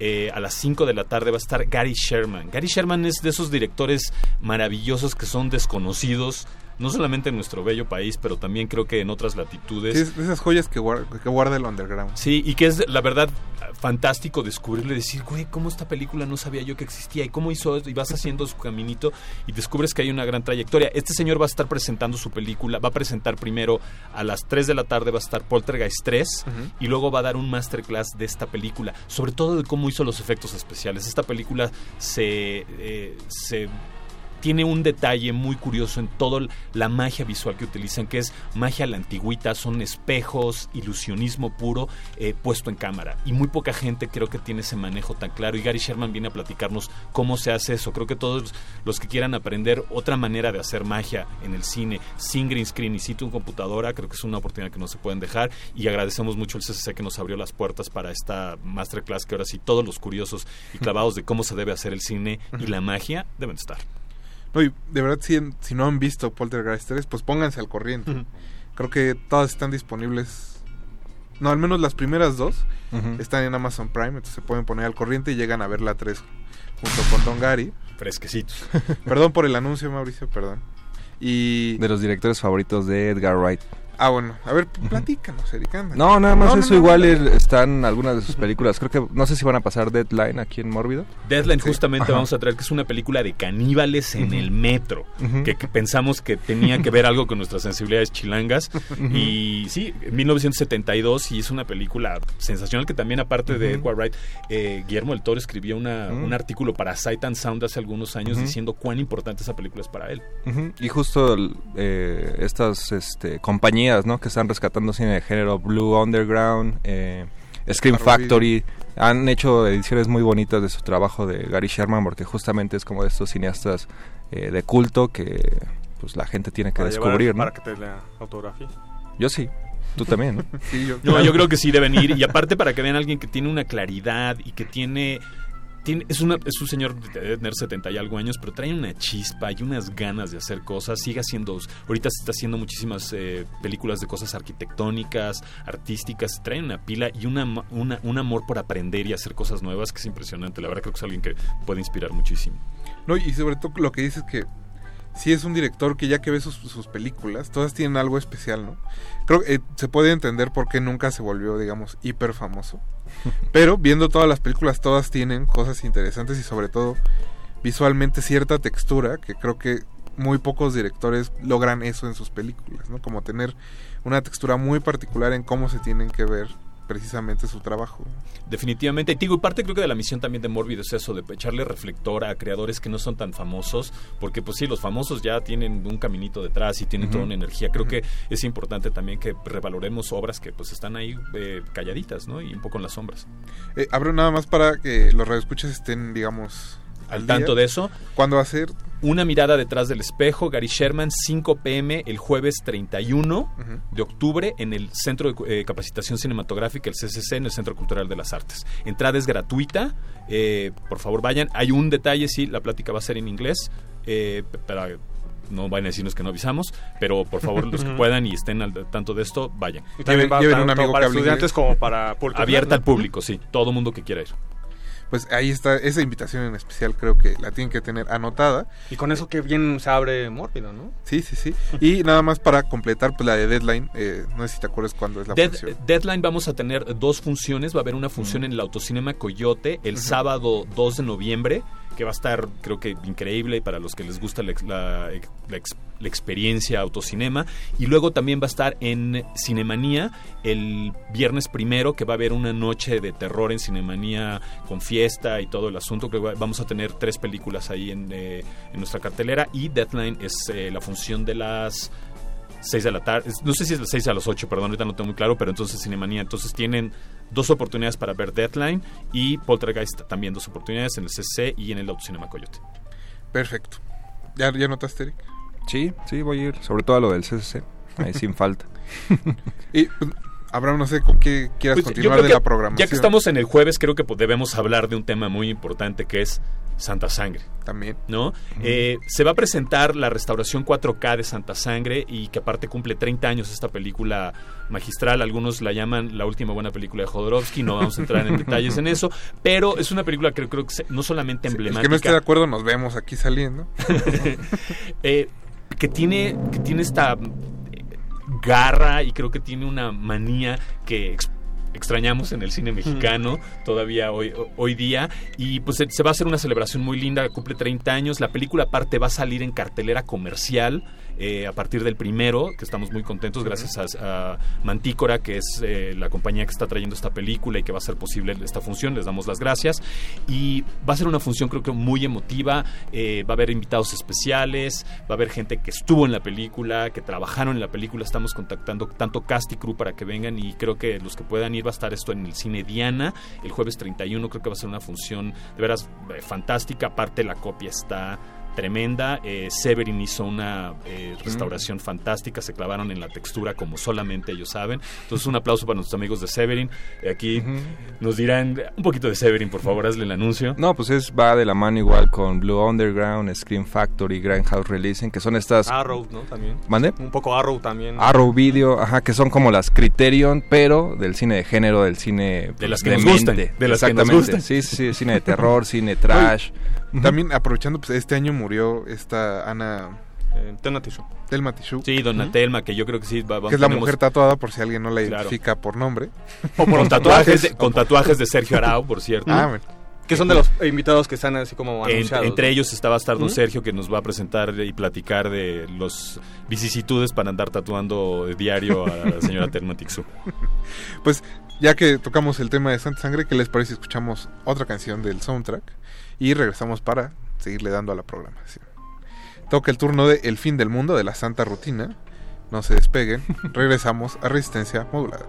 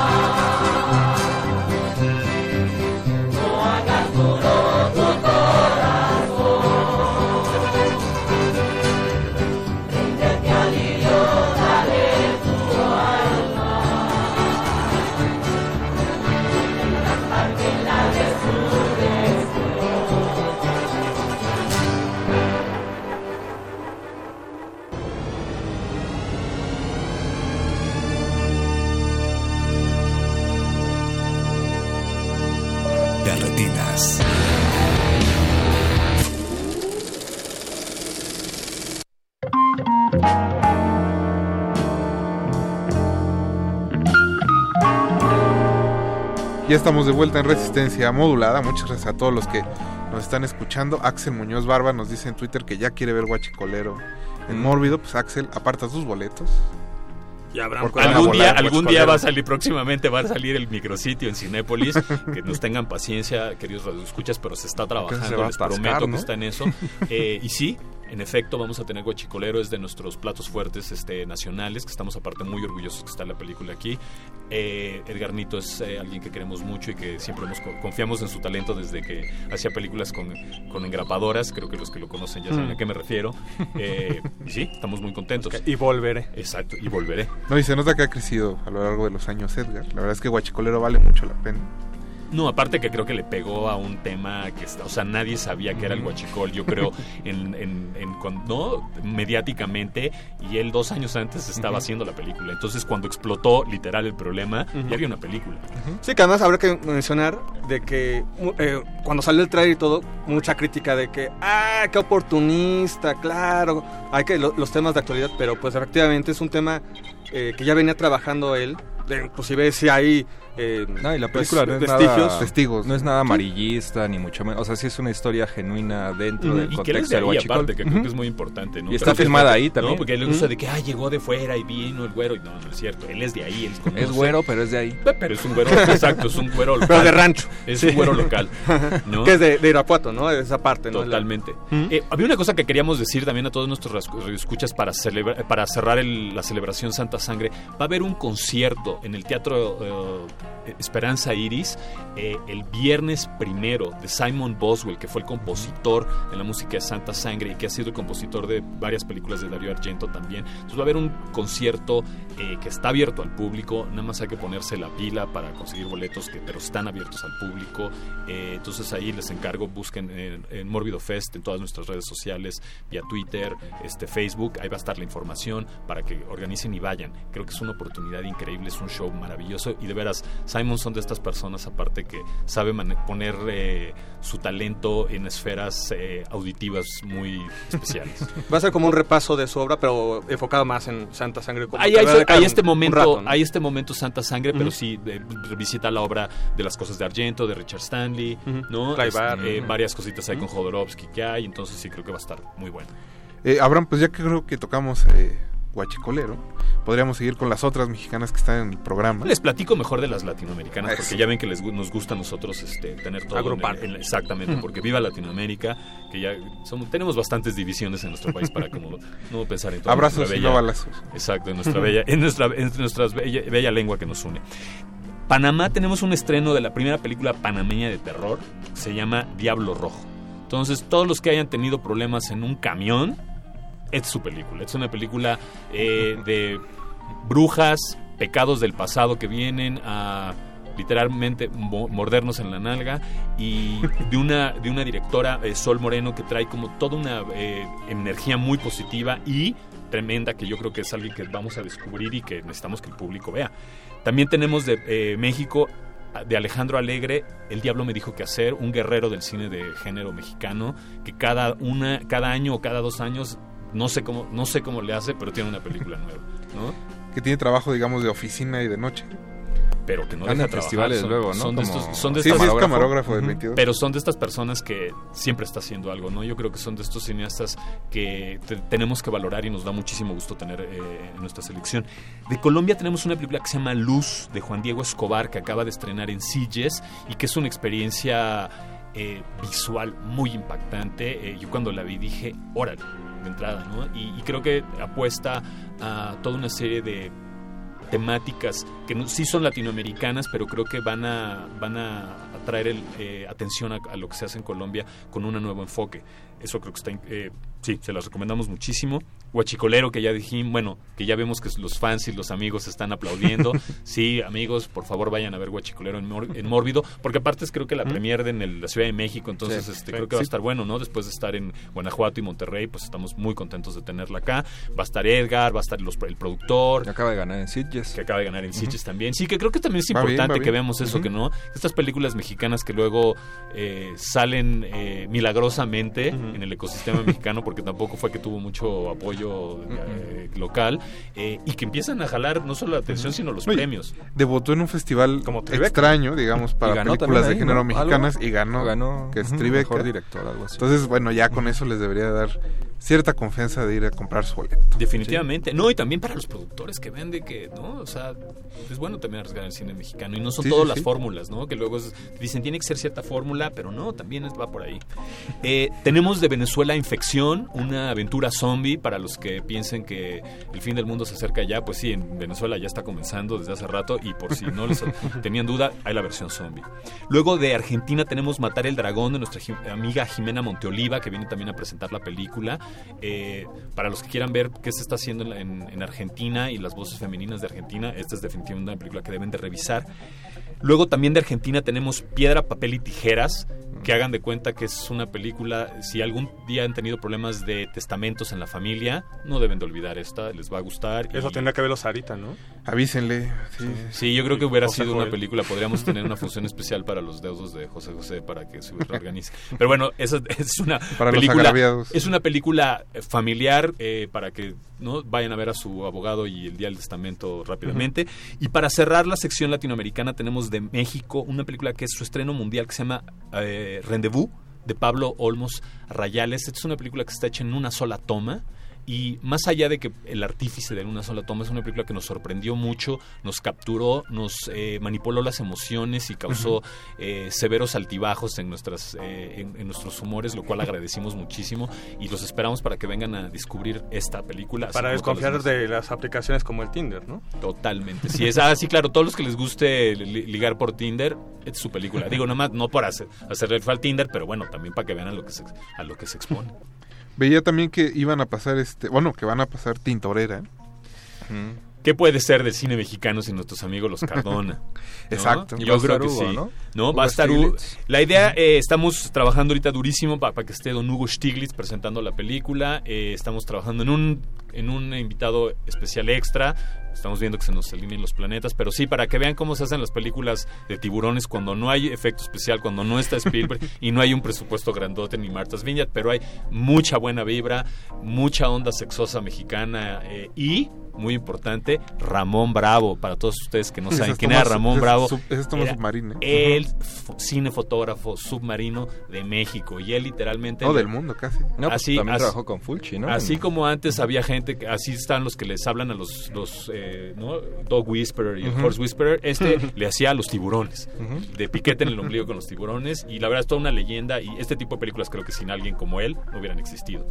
Ni, ni en los 70, ni- y también por los 70, ¿verdad? Porque benditos 70 que lo que podíamos hacer en esas épocas. No, y también ese duelo de sex appeal entre Hugo Stiglitz y Andrés García. Así, ma- ¿Y quién así. ganaba? ¿Quién ganaba? Machos, machos, de- pues mexicanos Andrés, ¿no? triple A, por favor. Sí, Ajá. creo que pocas veces se ha visto tan buena testosterona de tan alta calidad. Este, sí los invitamos, creo que todos podemos aprender algo de, al menos para hacer ejercicio, man, y estar menos panzones. Pues eh, escuchemos un poco más de música, muchachos. Regresamos para seguir hablando de Mórbido. Toca eh, La Barca de Oro, también de Santa Sangre, que la canta por ahí una viejilla en la película. Eh, no encontré cómo se llamaba esa actriz. Creo que en realidad no tiene un nombre Sí, no, registrado en los créditos. Así que si alguien sabe cómo se llama, pues avísenos en Twitter. Recuerden que estamos en arroba R modulada y en Facebook como Resistencia Modulada. Escuchemos La Barca de Oro y regresamos.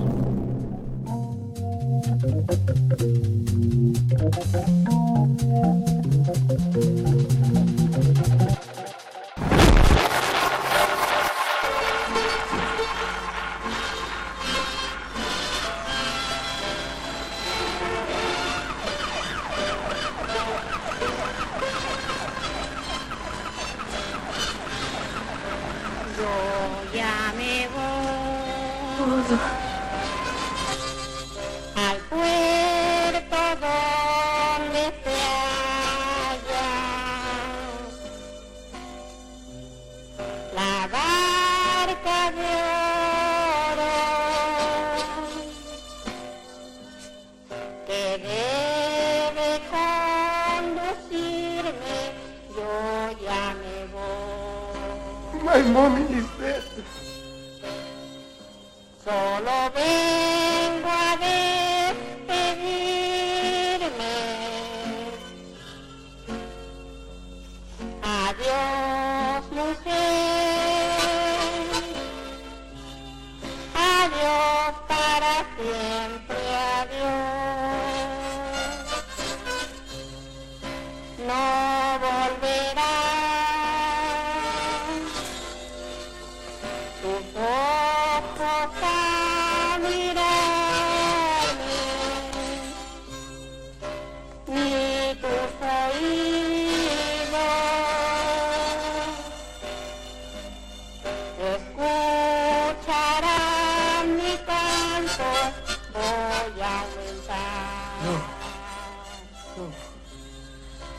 Los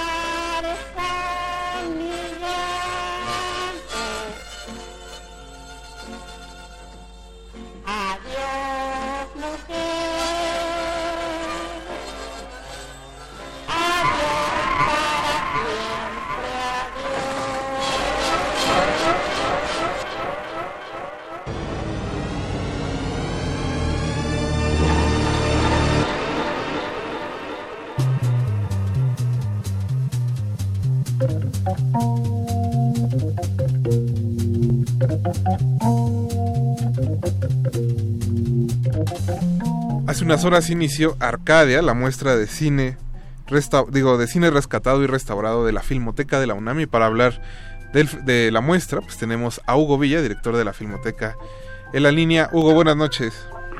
Hola, buenas noches, ¿cómo estás?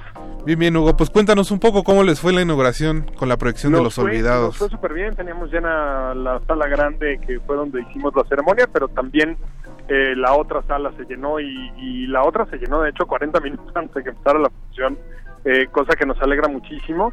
Quedó muy impresionado el público, por supuesto con la obra universal, absoluta e incontrovertible de, de Don Luis y de Gabriel Figueroa, su fotógrafo, pero también con la calidad de la restauración que vimos y la, la, la- limpieza de los materiales.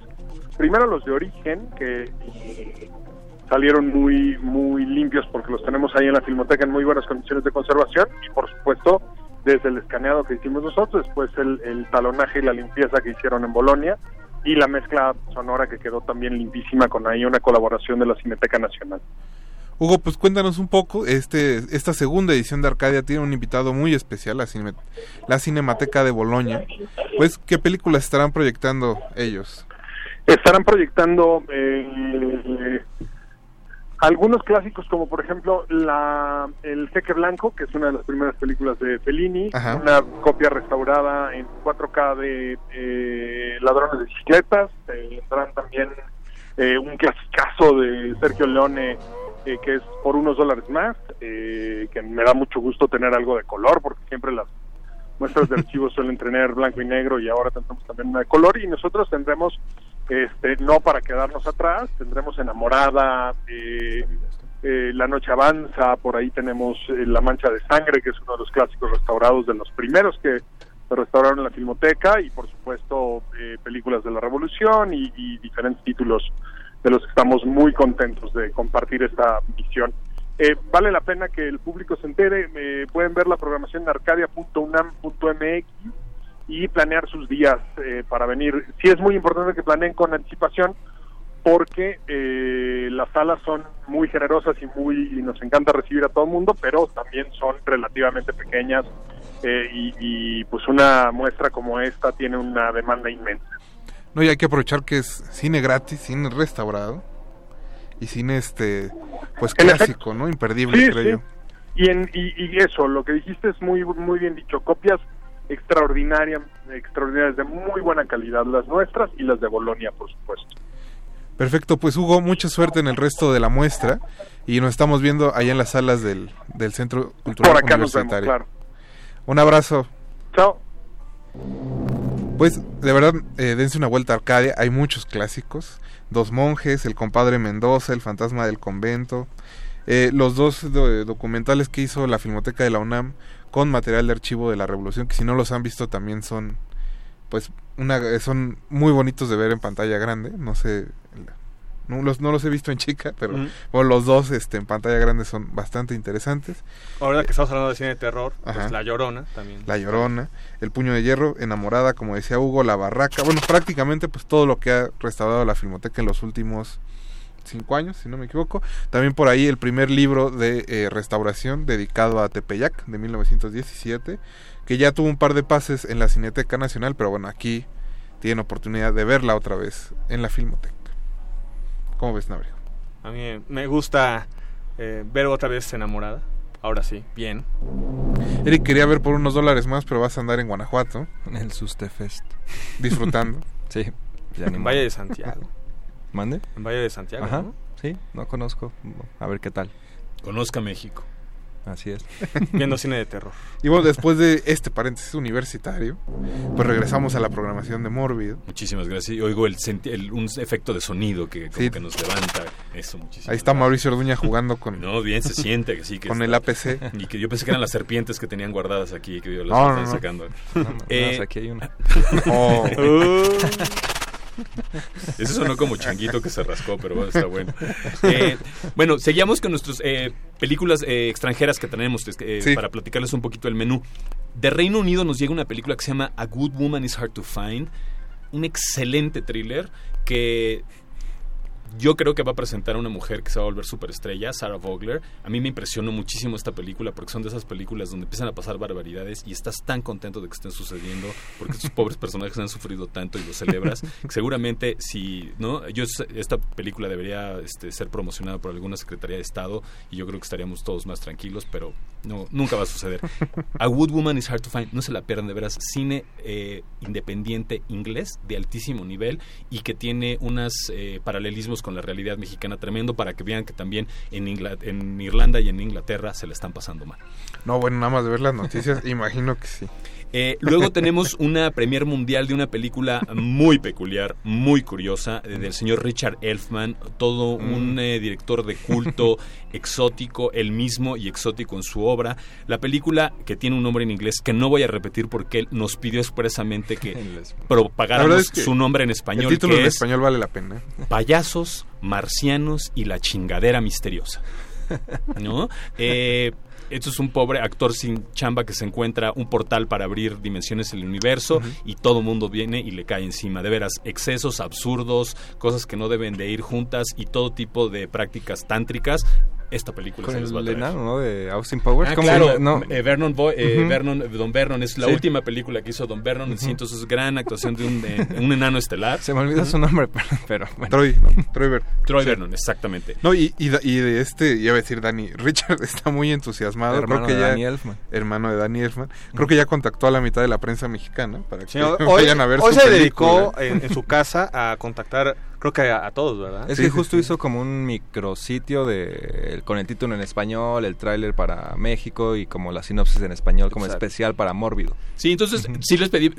eh, no es de los famosos, pero definitivamente, como digo, ahora ya todo el mundo lo conoce y creo que sí es una película totalmente. Aparte, es una película de eso, de desmadre, sabrosa, rica, para divertirse, ¿no? Nos vamos Para a la gente en que haya visto The Forbidden Son, que es con su otra obra... Su obra más- cumbre, digamos. Más conocida, pues ya más o menos puede saber por dónde le tirar, aunque son cosas distintas, pero, Pero eso esa, digo- esa genialidad, esa mentalidad de, de este director, ¿no? No, y también como ese cine de- ¿no? desatado con donde el absurdo se mezcla con tantas cosas, les digo, extraterrestres, payasos, ¿no? Eh, de Los Ángeles y portales universales. También es muy lindo ver gente que tiene su imaginación desbocada y que dice, güey, no va con la cosa comercial, no me importa. No va con lo que están esperando, no me importa. Yo quiero hacer hacer. esto y lo hacen. Entonces yo creo que toda la gente que se clava en hacer sus pesadillas, sus visiones realidad, merece mucho respeto y más si tienen este nivel de locura. Y lo mejor es que viene Sí, claro, presentar. viene él a presentarla con todo. Imagino que también después de ver este a su hermano Danny ya este absorbido completamente por la maquinaria hollywoodense, pues con más ganas hace las películas. Yo creo que sí, se siente, la verdad se siente, definitivamente. Eh, luego tenemos una película eh, alemana que se llama A Living Dog, eh, de estas películas de inteligencia artificial, ahorita que va a salir Terminator número no sé cuánto. Yes. Eh, para que vean, igual, una película independiente alemana de una gran manufactura y que tiene, pues nada, para que sigamos eh, asustados de nuestras computadoras y les hablemos bonito antes de cerrar el día, no va a ser que se vuelvan dueñas de todo. Luego tenemos una película que todo el mundo anda hablando de ella, para bien y para mal, Antrum, la película Mm. maldita. Es un documental que trata sobre una película que supuestamente está maldita y que los que ven la ven tienen eh, la amenaza de esta eh, maldición. Para que la- es una película creo que muy interesante para los valientes, para los que no crean en los poderes de su gestión. Les recomendamos que vayan a verla, así como el director del festival dijo que no la vean, para que estén tranquilos.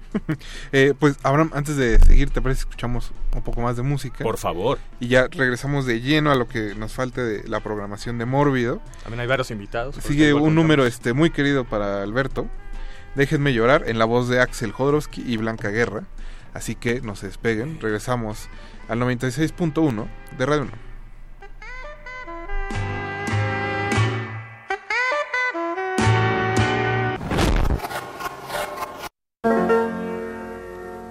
Siento en el alma unas ganas inmensas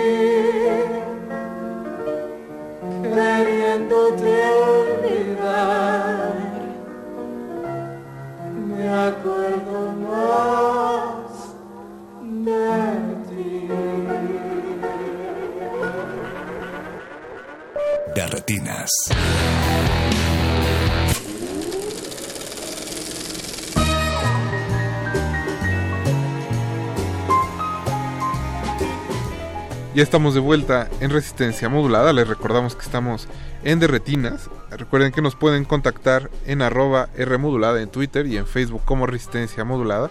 Seguimos platicando con Abraham Castillo, programador de Mórbido. Y pues, Abraham, todavía hay bastantes películas de- Sigamos, que sigamos. abordar. Eh, poquito de ciencia ficción, una ópera cósmica.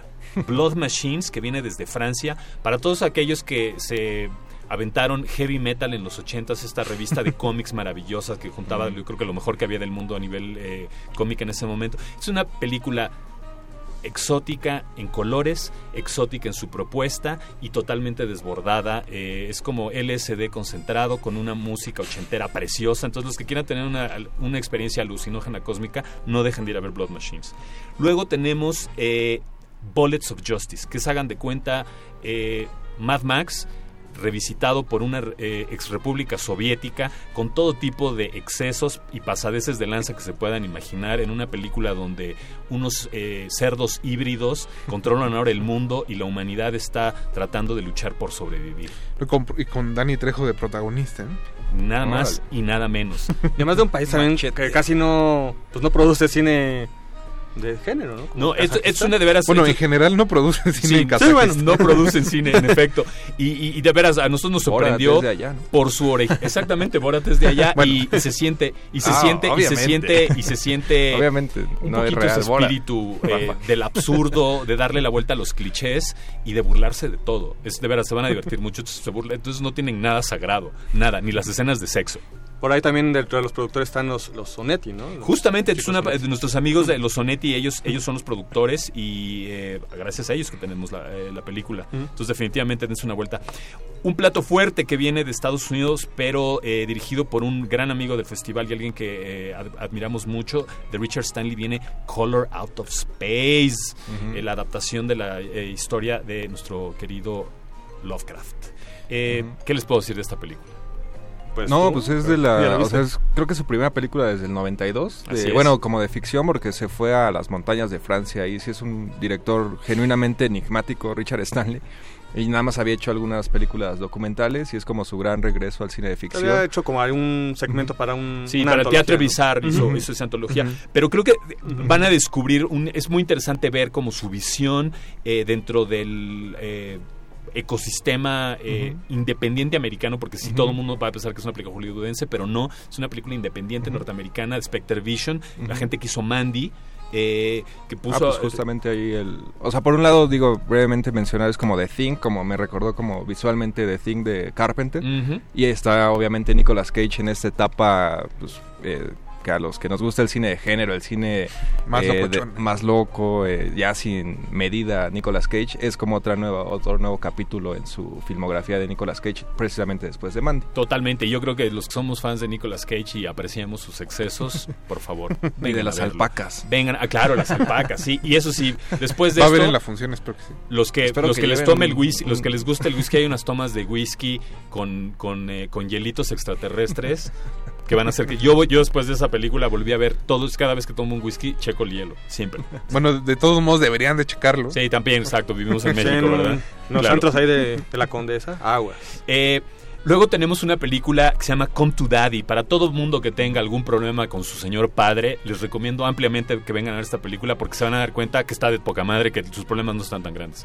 Come to Daddy con, eh, con Elijah Wood, dirigido por Ant Simpson, Ant Simpson, que es uno de los productores, perdón, de los productores de cine independiente eh, y ex- y fuera de serie, creo que más interesantes que hay en el mundo eh, y que él, gracias a él tuvimos películas como The Greasy Strangler, es más, esta película es es- coescrita por el- el- uno de los caballeros que coescribió esta película, vengan a ver a Don Elijah Wood este, sufrir ampliamente y, y pues nada, aportarnos eh, unas buenas lecciones para la masculinidad en este siglo XXI. Eh, te- perdón, algo ibas a decir. No, nada más aquí en, en Twitter, Pablo Extinto nos pregunta un par de cosas que si en Mórbido sí pasan terror del bueno, lo cual Pablo ya llevamos cuatro Bueno, años en oye, esto. oye, yo quiero decir que sí, ¿no? Sino que ¿Cuántos chiste. años nos llevas escuchando, Pablo? No, pura traición de Pablo esta noche, porque también pregunta que si que cómo se hace una película en una sola toma después de, de lo de Rendezvous, pues mejor Pablo compra tu boleto y Ujú. nos vemos en Mórbido para que resuelvas tu duda. Y le echan, y pues es ahora sí, mucha gente echándole muchas ganas y este ensayando muchísimo. Y mucha Que vea One Code of the Dead. Sí, exacto, como como del año pasado. Del año sí. pasado, como un plato. Pero bueno, Plato seguimos, fuerte. seguimos, Eh, seguimos, el año perdón. pasado, eh, perdón, este año tenemos una película que nos da mucho gusto porque sentimos que de alguna manera tuvo su génesis aquí en Mórbido. Vamos a tener una película que se llama Culture Shock, eh, dirigida por Gigi Saul Guerrero, eh, que es una película eh, que habla sobre la migración mexicana a los Estados Unidos y ese famoso sueño norteamericano que tanto nos han vendido y que es una pesadilla. Eh, en esta película aparece Bárbara Crampton eh, en lo que es el debut eh, largometraje de Gigi y fue muy lindo porque Bárbara Crampton conoció a Gigi en Mórbido 2017 y estamos muy orgullosos de tener esta película donde ellas eh, ya se juntan profesionalmente y poderla Hicieron eh, amistad. exactamente y pues que se ve no que se junten y que pues sea su proyección en pantalla No, y grande que aquí en- también hace, creo que sí fue el año pasado, ¿no? Que pasaron la serie de Gigi de el quinceañera. 17 No, fue, fue ese mismo Ah, el año. fue en el 17. 17 Ah, perdón, perdón. La quinceañera. ¿no? Exactamente. Entonces digo, creo que son de esas cosas que se dan en los festivales y que luego generan otras películas. Entonces nos da muchísimo, pues de verdad, orgullo y, y gusto que eso, que esas conexiones generen más películas. Además ha sido como el capítulo más comentado dentro de esta serie de Into the Dark, ¿no? Exactamente, sí, que tuvo una muy buena respuesta y también que de pronto se metió ahora sí estos eh, terrores de la vida real y que la ficción de alguna manera tiene que abordar también para tratarlo. No, y que si quieren ver a Marta y Gareda no haciendo comedias románticas. Sí, porque además ya, ya vi en las redes de, de Morbido que mucha gente se quejó de que sale Marta y Gareda. Pero, Pero, yo sé, saben que yo sí ¿Ah? quiero decir una cosa. Marta, independiente de todos, creo que es una actriz súper chambeadora, que se le ha rifado el todo por el todo, ha hecho un chorro de cosas y ama el género. Porque que, no nos, que nos gustan las películas que haya hecho o no, fue de las primeras actrices en películas grandes mexicanas de terror que se la rifó. Yo creo que eso es bien importante. Yo creo que es algo que sí. ya me está saliendo en otras cosas que no necesariamente es eh, ni Oye, de terror ni de comedias. Pero habla con tu gente, Navarija, habla Pues con yo tu gente. qué. Hay una pues- tradición larga de actores que de pronto hacen cosas que no nos gusta y se transforman totalmente, ¿no? Robert Pattinson, por ejemplo. Ahora en The Lighthouse. Y espérense que ahora se- y que se vuelva el señor ya va a ser de- Batman. de- el señor Batman, van a ver. Eh, Alemania tenemos una película eh, independiente digamos underground que les recomiendo mucho para los que quieran ver películas distintas con una manufactura artesanal pero llena de ideas. Flesh City. De estas películas que te sacuden las percepciones y que son, para los que sepan que es Max, Max Headroom, esta es la versión del siglo XXI. Ahí se los dejo. Luego, desde Inglaterra, y tenemos una joyita que del 2018 que va a ver las pantallas nacionales en el 2020, cortesía también de Manticora Distribución, una película que se llama In Fabric del maravilloso Mm. Peter Strickland, el autor de Barbarian Sound Studio. Es una película sobre un vestido embrujado, color bueno, rojo arteria. Otro Jorge no, está. Jorge no está esta noche aquí en, en la cabina, pero recordamos que hace dos años este, llegó hablando muy bien de Infabric, de este vestido asesino. Así que es, es un gusto saber que por fin va a estar proyectándose acá en nuestro Sí, nosotros país. estamos muy contentos que gracias a Mantícora vamos a poder exhibir esta película que desde el año pasado teníamos muchísimas ganas. Ya hablando, prende de distribuidoras nuevas, ¿no? Lo que... Totalmente, sí. ¿Quién decía de la motocicleta asesina? Mauricio Orduña. No, este está un poquito más, este está un poquito más complicado porque aparte tienes que comprar el vestido, cuidarlo y él ya te va haciendo cosas. Ah, es como el prismo. Pero, pero aparte tiene una cosa muy interesante, estos excesos eh, luego audiovisuales que tiene Peter Strickland, creo que aquí encuentran como un cauce maravilloso y delicioso, este collage que maneja y este amor a la, como una estética más setentera, creo que lo hace de manera Igual que sensacional. el duque de, eh, De Burgundy, Burgundy, ¿no? Exactamente. Eh, luego de la India tenemos una película que estamos muy orgullosos de traer que se llama Jalicatú, que son de esas películas donde de pronto queda al descubierto cuán poco hemos desarrollado nuestra, nue- nuestra alma eh, de nuestros ancestros eh, salvajes. salvajes, cromañones y un poco supuestamente menos desarrollado y cómo estamos a dos centímetros realmente de regresar a eso. Es una película que aparte en su versión eh, formal, el cómo está platicada, es, es- es im- impresionante. Utilizan técnicas soviéticas de 1917, pero que puestas hoy día en, en- en pantalla resultan de lo más moderno y a mí la verdad es de las experiencias en cine que he tenido más divertidas y más impresionantes en, los- en este año. Yo los invito a que vengan a descubrir Jalicatú en pantalla grande y se van a que- de veras, se Y van- yo- no yo se van a olvidar. les- En, ese, en esa película yo les recomiendo que no se como que no se desesperen en la, en la primera mitad porque te- a mí me la habían en Fantastic Fest, acá que también estuvo Abraham presentando cosas mexicanas y de mórbido.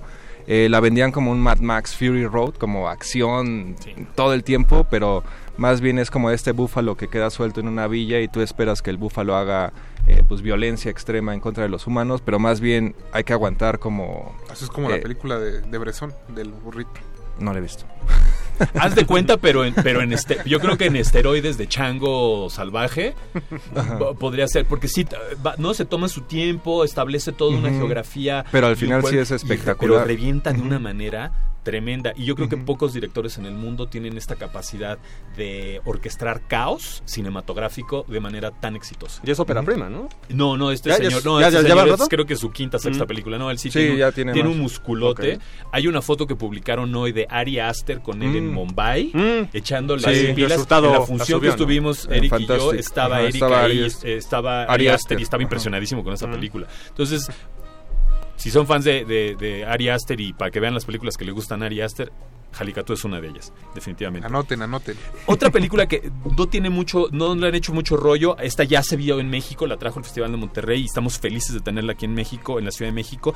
Jesus Shows You the Way to the Highway. Esta película es una producción, coproducción de Estonia y España, de una mente totalmente desatada que se llama Miguel Llanzó. Imagínense Matrix en versión 8 bit con do- tres gotitas de ácido y con eh, cameos no autorizados de Stalin, Richard Pryor y Robert Redford. Porque no crean que Robert Redford nada más está en Morelia. Asistió en Mm. esta película que en una versión no autorizada, tan no autorizada que el director está aterrado que lo vayan a, a demandar por lo que le hacen a Robert Redford. Este, ahí se los dejamos para que los que interesados mucho LSD en, en Mórbido este año. Pues es cabrón. un año muy locochón. Bueno, es que ¿no? Necesita- mundo, pues- necesitamos estar preparados y ah, yo creo que abrir percepciones. ¿No? Ah, muy bien. Ante el terror, yo creo bien. que hay que. No, no nos podemos achicar, tenemos que abrir. Y, y sí, pero también se dio muy. Te digo, esto, es- esto de la cosa alucin. Es, es una alucin las películas. Te digo, a nosotros nos sorprendieron porque dijimos, wow, neto. Y esta en particular, de veras, es, es una delicia porque también a mí me regresó la fe en el cine de muy bajo presupuesto, pero que está saturado de grandes ideas y de gente que no se deja limitar porque tiene poco presupuesto, que dice, va, nos la rifamos. Y, y- y de veras entiende tan bien las limitaciones y, y creo que uno como espectador da las gracias que dices, esta persona que está a cargo de esta película sí sabe lo que está haciendo. Y viene el director. Viene el Ah, productor, el productor. que yo creo que gracias a él también hay que dar las gracias porque el productor que logró que esto su- sucediera es una maravilla. Eh, Serge viene desde Los Ángeles porque él vive en Los Ángeles, el director vi- vive en Estonia y creo que sí, por favor vayan a ver esta película. No, no, no, se, van a, no se van a arrepentir. De Austria nos llega Little Joe, que es una película para todos los que todos eh, todos los que están en depres- en, au- en, en- en depres- en au- contra, ¿no? ¿cómo se llama lo que se toma para no deprimirse? No, no la he visto esa. No. No, no la alcancé a ver Esta allá. también la vio Negrete en Toronto, ahora que Esta- no es una película que es de una plantita que empieza a generar como eh, esporas antidepresivas y que Mm. están plan- eh, empezando a lanzar para el mercado y que tiene toda la cuestión de las eh, compañías de tecnología médica. Muy interesante. Esta película que estuvo en Cannes, estamos muy contentos de tenerla en Mórbido y que va a tener eh, lanzamiento en salas el año que viene, cortesía de Cinépolis. Entonces también muchísimas gracias Cinépolis que nos echó la mano para que estuviera esta película con nosotros. Luego viene un documental... Eh, no sé si digo el vampiro canadiense, espero Mm. alguien en su casa esté ap- aplaudiendo o acordándose. O que ya se está aventando 80. sobre la mesa. Exactamente. Mira, que no pregunten quién. No, como que quién. No, pues, espero, por eso Ah. dije, espero que Pero que no por digan. favor, ¿nos puedes ilustrar para los que no... Pues para- es, digamos, el luchador que revolucionó el Consejo Mundial de Lucha Libre en los años 90, porque mientras que todos llegaban con un look, pues obviamente con las máscaras, con cierta técnica para luchar, pues él llegó con, desde Canadá precisamente, pues con un look eh, metalero, rockero, sin máscara y sin mucha técnica. De hecho, él mismo le acepta que era muy malo porque era muy indisciplinado para, para entrenar. y fue toda una estrella. muy en los carismático. Pero igual el, este documental que mencionaba Abraham, Nail in the Coffin, se llama. The Coffin, eh, sí. No se trata tanto como de lo que hacían. Creo que lo que es interesante es, su es- es- presente, es su presente. Hoy día él es un todo un, un- creo que una parte angular de cómo se consume la lucha libre hoy día en el mundo a través de la Es televisión. como productor, director de. de todos los, de even- unos de los eventos de AAA. Ajá. Y, eh, pero esto es también la historia de su vida de hoy día, cómo está lidiando con su existencia, con este pasado tremendo que tuvo y con lo más importante eh, que, que es eh, tener su relación con su hija bien.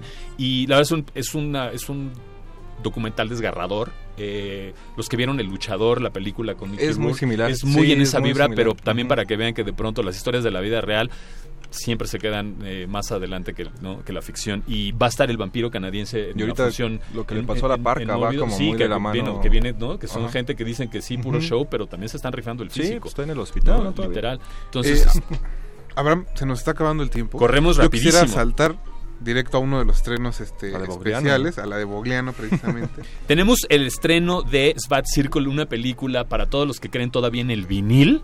Por favor, esta película es para ustedes. No necesitamos Rafa, ¿no? Wi-Fi. Yo por eso voy ahí. No necesitamos Wi-Fi. Tenemos vinil y esto literalmente les puede cambiar la vida.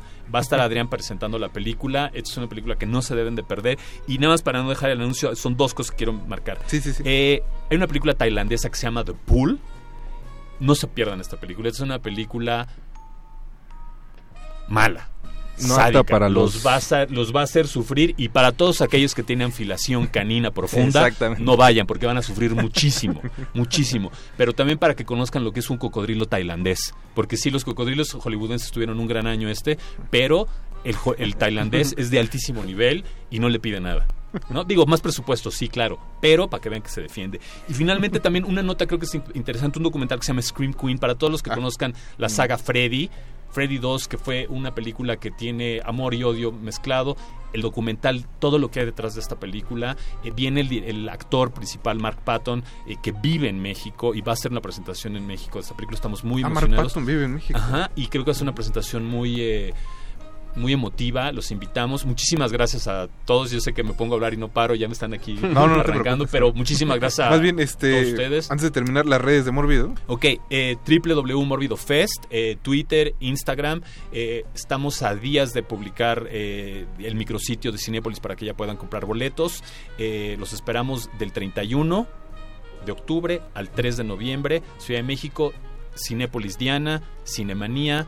eh, Centro de, Centro de Cultura Digital, donde van a estar nuestros programas de cortos que están maravillosos. Todos los que tengan problemas de que se les está cayendo el pelo, hay unos cortos, no saben. Vamos nunca todos. más, nunca más se van a poner un producto en la cabeza, nunca. Eh, muchísimas gracias a ustedes que nos invitaron. Radio Escuchas. muchas gracias. Esto fue Aullidos Panteoneros en Terretinas y muchísimas gracias por tenerme aquí. Eh, nos vamos a ir rápido. Eh, Alberto Cuñanago, gracias. También está Mauricio Orduño en producción. Vino Eric Ortiz. Gracias. Agustín Muli estuvo en los controles y Alba Martínez en continuidad. Nosotros los vamos a dejar con el resto de Resistencia Modulada. Recuerden que acabamos a las 11 de la noche. Mi nombre es Rafael Paz y nos escuchamos el próximo martes. Hasta luego.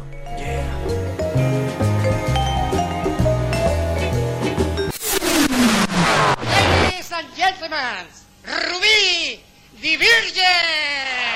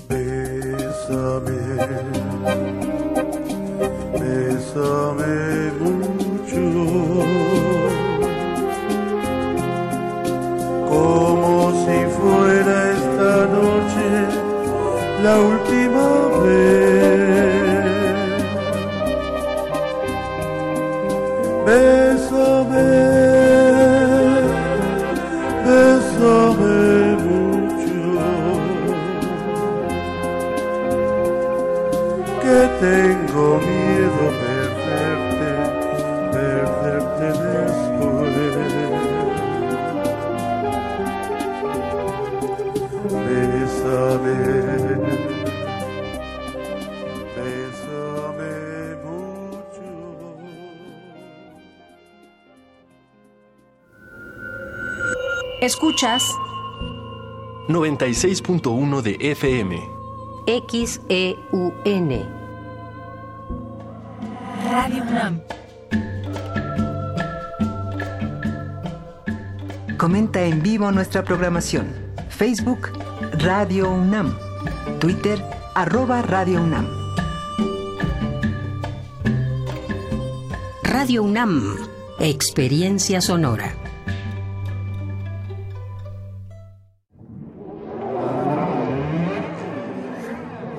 Música, la partitura, la idea y la persona detrás. Escuchemos a los autores en Fa, nuestros compositores en síntesis. Un espacio de entrevistas a jóvenes creadores mexicanos de música académica, todos los jueves a las 11 de la noche. O sintoniza la retransmisión los domingos a las 7 de la tarde. 96.1 de FM. Radio UNAM, Experiencia Sonora.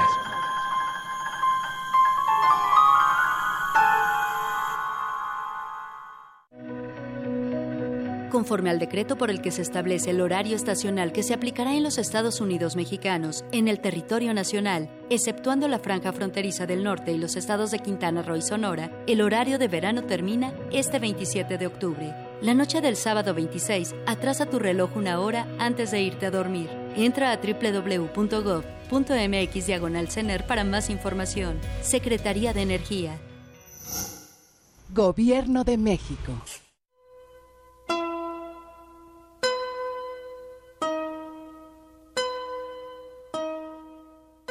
Sigo como siempre de loca. Ya me acostumbré a este vestido del año del caldo.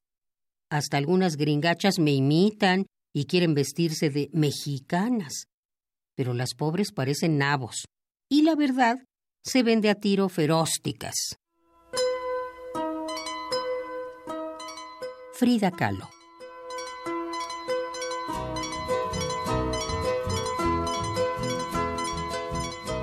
Radio UNAM. Experiencia sonora.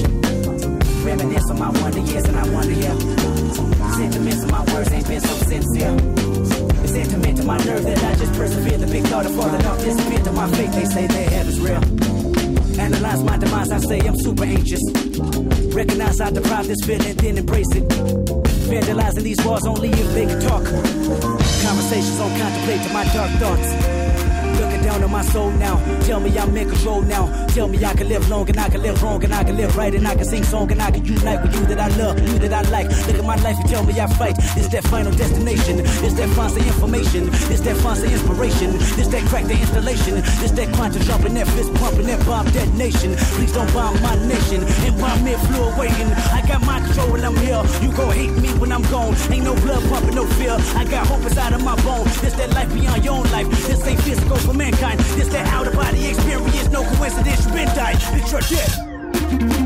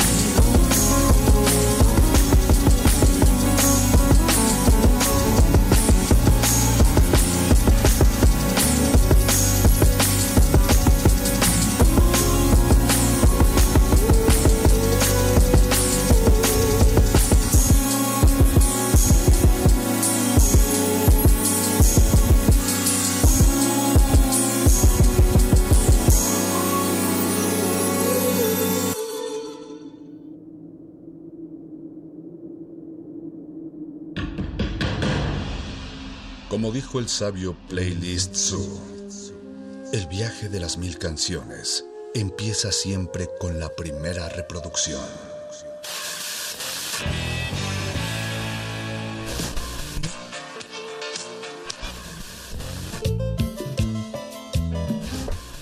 A continuación, un maestro te abrirá la puerta de su lista de reproducción. El resto va por tu cuenta. Play listo.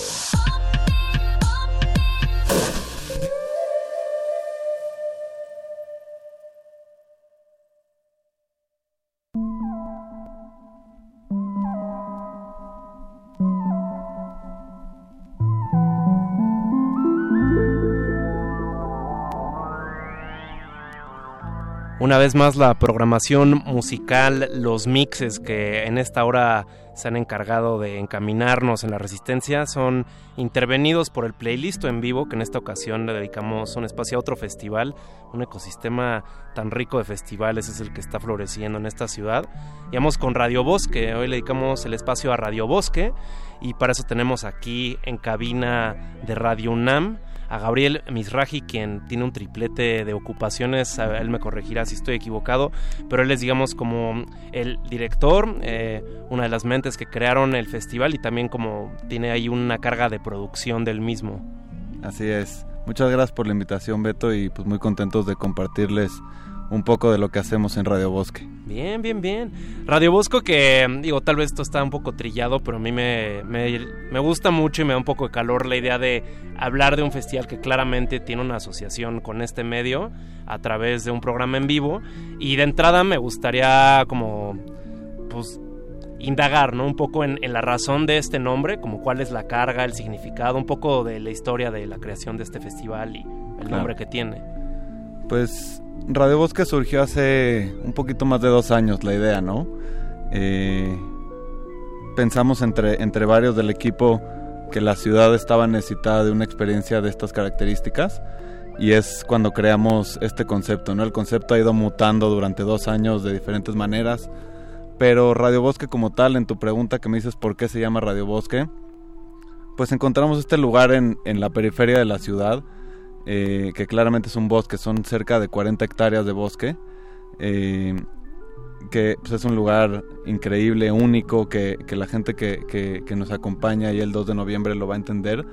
Y, y pues justamente al ser un bosque nosotros queríamos emitir un mensaje desde el bosque, un mensaje que, que hable de, de música, de arte, de naturaleza, de trabajo en equipo y, y demás. Y es por eso que se nos ocurre un poco el, el término de radio, ¿no?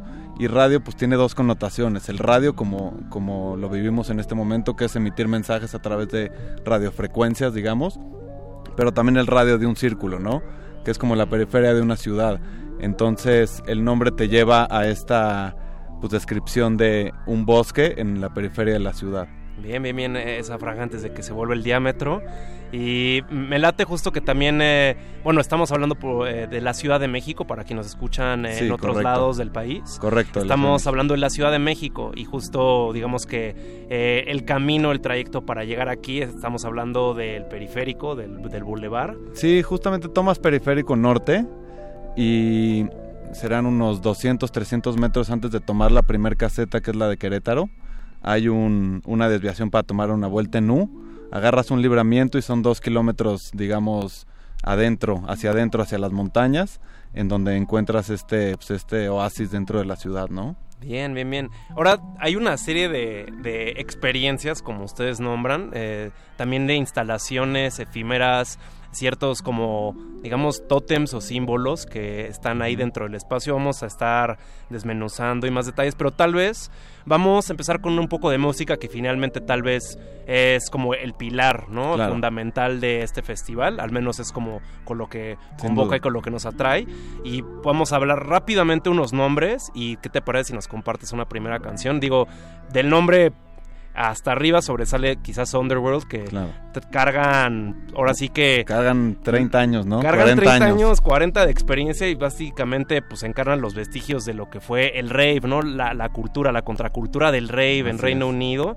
Toda esta, pues también como gama tanto de sonidos como de, de subgéneros que habían desde como el acid house Sí, hasta justo como- es como esta escena de, del rave, como bien lo dices, cuando venía Kraftwerk, por ejemplo, este, pues jugando con la música electrónica a un nivel mucho más esotérico, digamos, mucho más imaginativo, pues Underworld y estas bandas lo van, lo bajan mucho más a la fiesta y al rave, ¿no?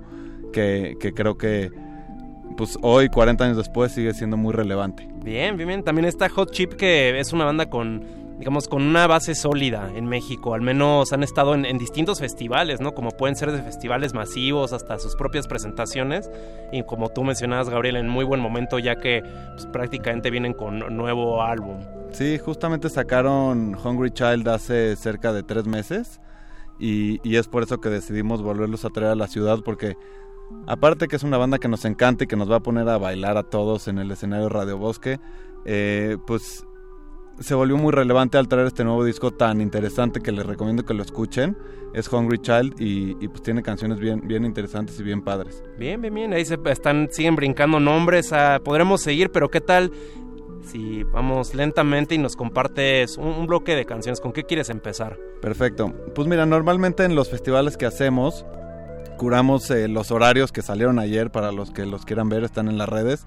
Eh, siempre nos gusta hacer los horarios, dependiendo del momento del día, es el tipo de banda que ponemos, ¿no? No, no necesariamente por ser más grande o más chico en nombre o en, o en público, te voy a poner más tarde o más temprano. Y me gustaría un poco llevar la, la playlist de hoy como Ah. por ese camino, ¿no? Y poner cómo se van a ir presentando en el festival para ir, irnos de tempranito a la fiesta, ¿no? Me late ese recorrido, ¿con qué comenzamos? Entonces vamos a comenzar con Mild Orange, que es la segunda banda que abre el festival. Y, y, pues es una banda de Nueva Zelanda, también bien padre, que, que traen este, esta onda como de guitarrita surfera. Y, y está muy cool, se las voy a poner, se llama Some Feeling la canción. Y si pueden, métanse a ver el video en YouTube, también está muy padre. Va, va, va. Si les da curiosidad, también busquen Radio Bosco en sus redes y también en la búsqueda en línea. Básicamente les podría apostar que va a ser la primer, el primer resultado. Entonces, si les da curiosidad de lo que vamos desmenuzando, más de los espacios, más detalles, ahí busquen Radio Bosque, 2 de noviembre y por lo pronto empezamos con esto. Vámonos.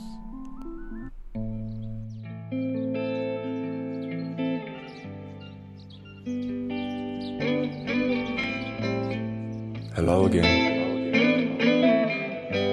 Remember me? We were making love, but just getting started. This is foreplay.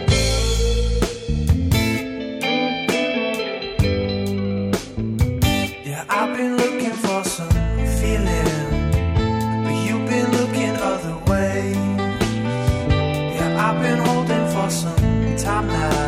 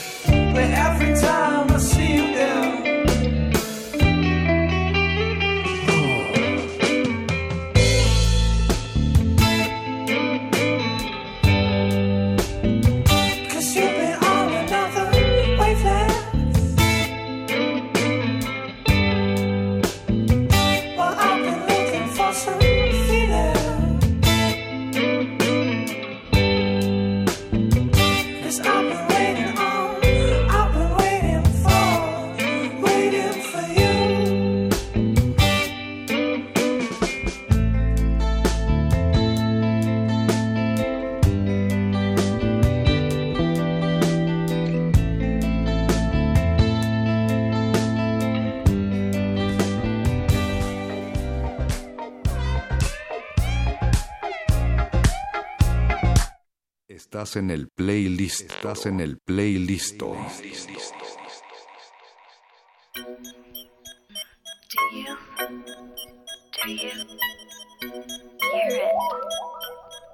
De vuelta en el playlist dedicado a Radio Bosque, este nuevo festival que emerge entre dos reinos y que va a ser celebrado el 2 de noviembre, sábado 2 de noviembre, ¿correcto? Así es. Aquí hicimos con Gabriel Misraji, quien está a cargo de la organización y que también, digamos, tiene otros labores ahí en el festival. Y lo que acabamos de escuchar fue Mild Orange. Mild Orange, Some Feeling. Bien. Eh, ellos se presentan en el escenario de Radio Bosque a las 3 de la tarde. Y, y justamente despuesito de ellos viene una banda de Long Island que se llama Mr. Twin Sister, que se incluyó al cartel hace menos de un mes. Eh, y justamente los, los incluimos porque sentíamos que era una propuesta muy fresca y muy novedosa. Eh, tienen un disco, el último disco se llama Salt. Y, también está bien padre, los han, han dicho que tienen como tintes parecidos a Portishead y otro tipo de bandas. Y es una banda que se denomina como Indie Wave. Entonces les pongo una canción a ver qué, qué opinan, ¿no? Va, va, va. Vamos con una canción y regresamos para ir hablando de los escenarios, las experiencias, todo lo que nos espera en este espacio lleno de oxígeno. Eso.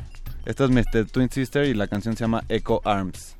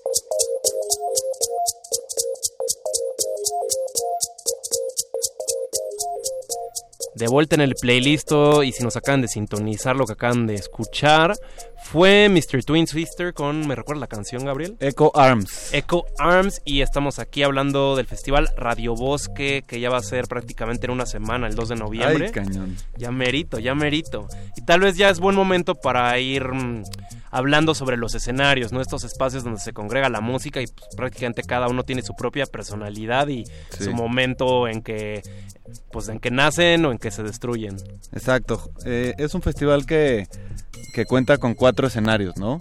Eh, cuatro escenarios que, como platicábamos, viven y mueren en diferentes momentos de acuerdo al, a- al- al horario y al tipo de talento que está. Eh, el escenario Radio Bosque, que es el escenario principal, digamos, donde se presentan las bandas más grandes o de formatos más grandes. Eh, tenemos el Mayan Warrior, que ya hablaremos de lo que es el Mayan Warrior, pero es otro escenario.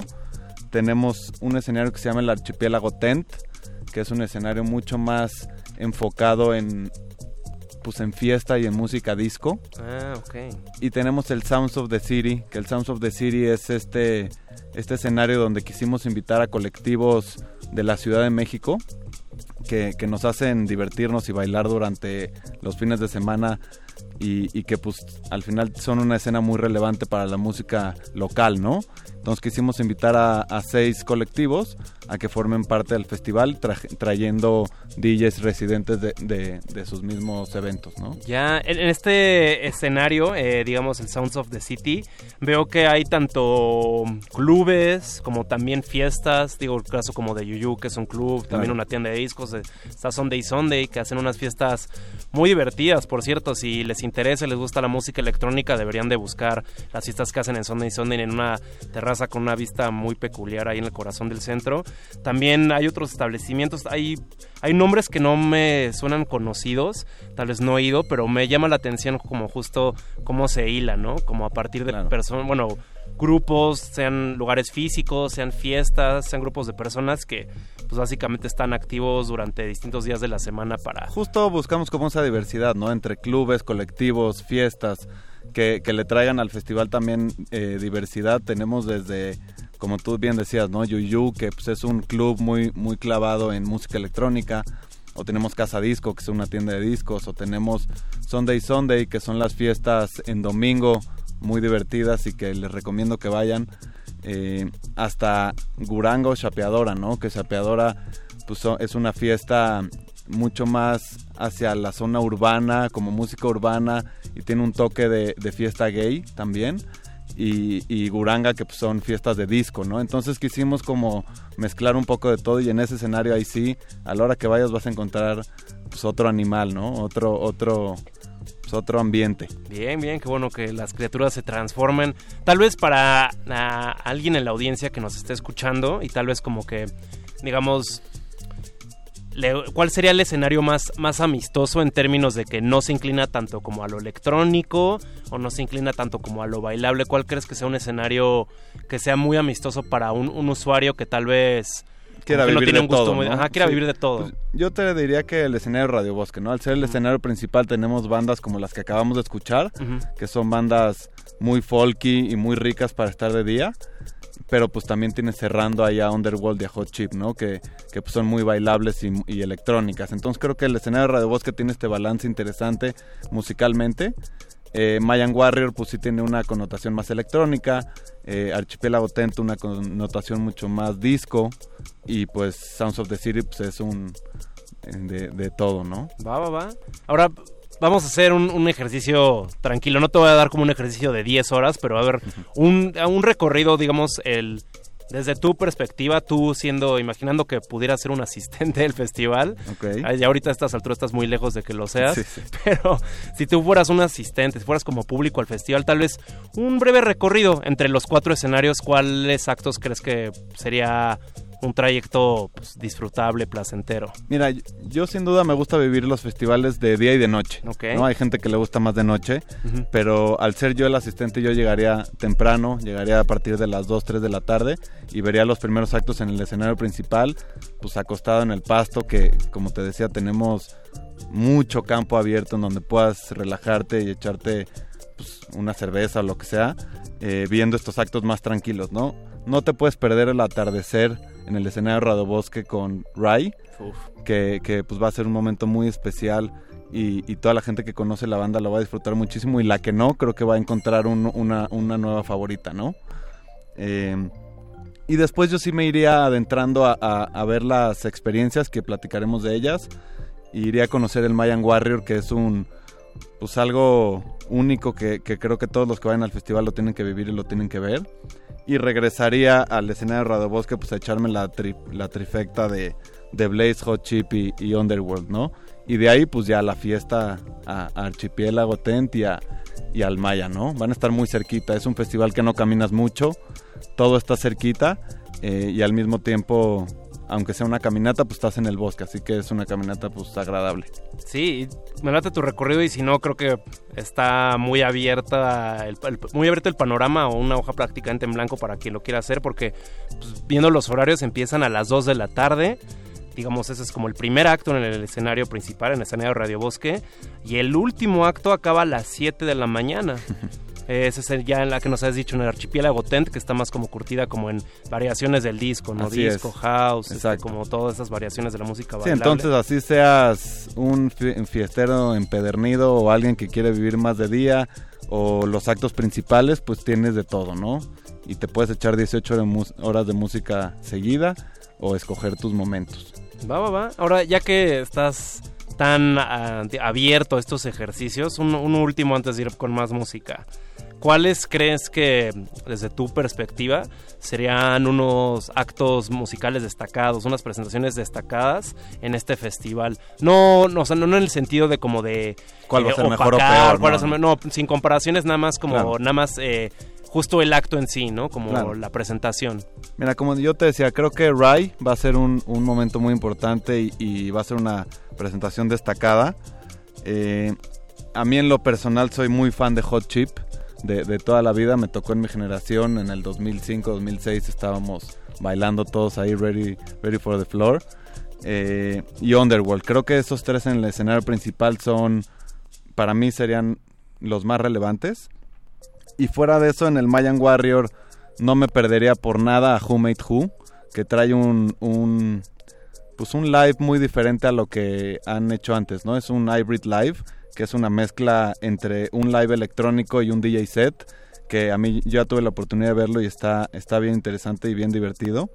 Entonces no me perdería eso y tampoco me perdería a DJ Windows, ¿no? Que, que pues es Win Butler, de, el vocalista de Arcade Fire, que justo lo estamos platicando ahorita en el, en el receso. Eh, pues este cuate está muy clavado con la música africana caribeña, ¿no? Entonces su DJ set o su presentación es, pues trae un cowbell, trae unas, un- eh, unos tambores y el cuate se clava mucho en el disco y en la música electrónica entre africana y tropical.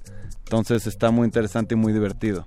Wow, que ese momento en que en los 70 y los 80 como que hubo un imaginario colectivo del funk y del disco que impactó de manera simultánea a África y Estados Unidos. Muy interesante. También eh, Ju- eh, Who, algo también que me late mucho como de este conjunto de individuos es que ha sido como de estas bandas, de las digamos pocas bandas que ha tenido Compact y que también como que han logrado eh, unir a distintos públicos, ¿no? Creo que su música ha sido muy amistosa. Justo a mí me, me encanta porque creo que es de las pocas bandas que han logrado con éxito mezclar el rock con la electrónica, ¿no? Ahorita en unos minutos les voy a poner una de mis canciones favoritas de Who Made Who y te das cuenta cómo pues trae una lira pues muy rockera y al mismo tiempo un beat electrónico que a mí en lo personal que soy muy rockero y muy electrónico al mismo tiempo pues me lo da todo esta banda, ¿no? Bien, bien, bien, bien. Pues que con qué dos canciones nos vas a deleitar ahorita. Pues si quieres nos vamos con Rai, que ¿Va? es el que seguiría, digamos, en el orden del festival, eh, con Three Days, una canción que pues, me encanta y seguramente muchos conocen. y luego luego nos seguimos con, con Hot Chip, ¿no? Para Órale. empezarnos a, a calentar por aquí. Me late, me late. Seguimos aquí en el playlist de Radio Bosque. Quédense que vamos a empezar a hablar de más detalles de lo que sucede entre escenarios y también, digamos, como de estas piezas efímeras que van a ver dentro de este bosque. Y están aquí en resistencia modulada a través de Radio UNAM.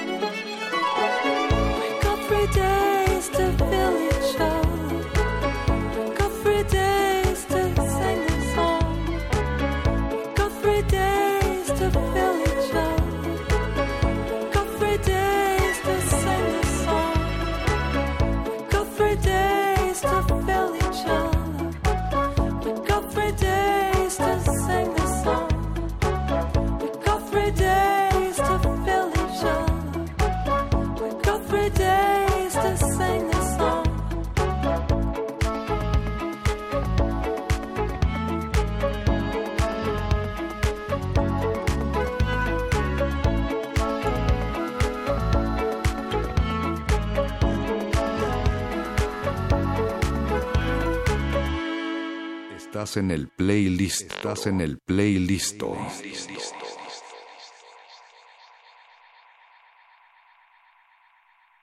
it, do it, do it, do it, do it, do it, do it now. Say it, say it, say it, say it, say it, say it, say it now.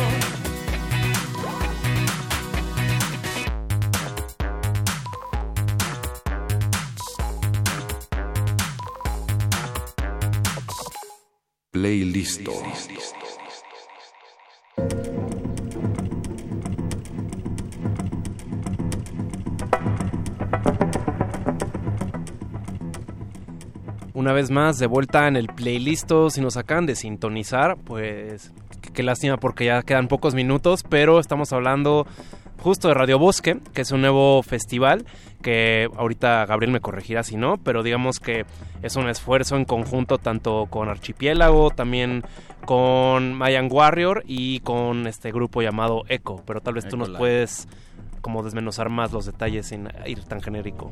Sí, cuando, cuando nació este programa, este programa, este, este proyecto, este festival hace dos años, eh, pues justamente queríamos hacerlo como todo lo que hacemos con, con amigos, ¿no? Y que, y que haga sentido el por qué hacemos las cosas. Entonces, tenemos eh, colaboradores o socios desde amigos independientes hasta amigos de empresas, ¿no? Y, estas empresas, como lo mencionaste, son Eco Live, que son creadores de, otros muchos festivales, y, el Mayan Warrior, ¿no? Que es este colectivo que llevó a México, que llevó a, a Burning Man, que pues, es este festival en, Nevada, y, y que es un colectivo muy interesante que, que mezcla tecnología, música y arte, ¿no?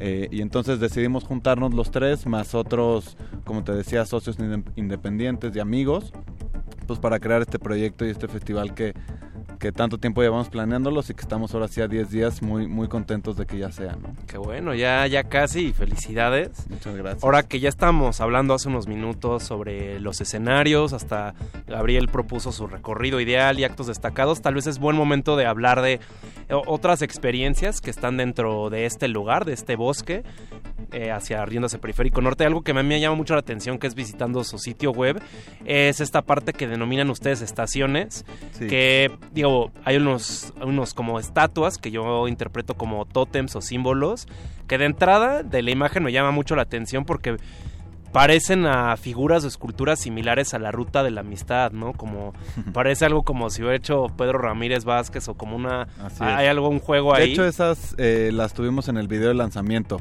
Métete a verlo, está, está bien padre. Y son como estas estructuras que, que pues, al final justamente forman como este iconografía de las estaciones, ¿no? Ok, va, va, va. Y digamos, este, cada uno tiene al, eh, reúne una actividad en especial o hay algunas que van a ser como piezas que están dentro de- del lugar intervenidas o cómo, cómo Pues me- funciona. Te voy a platicar un poco. Nosotros quisimos dividir todo el festival en estaciones por lo mismo que el concepto es un radio, ¿no? Radio. Bosque.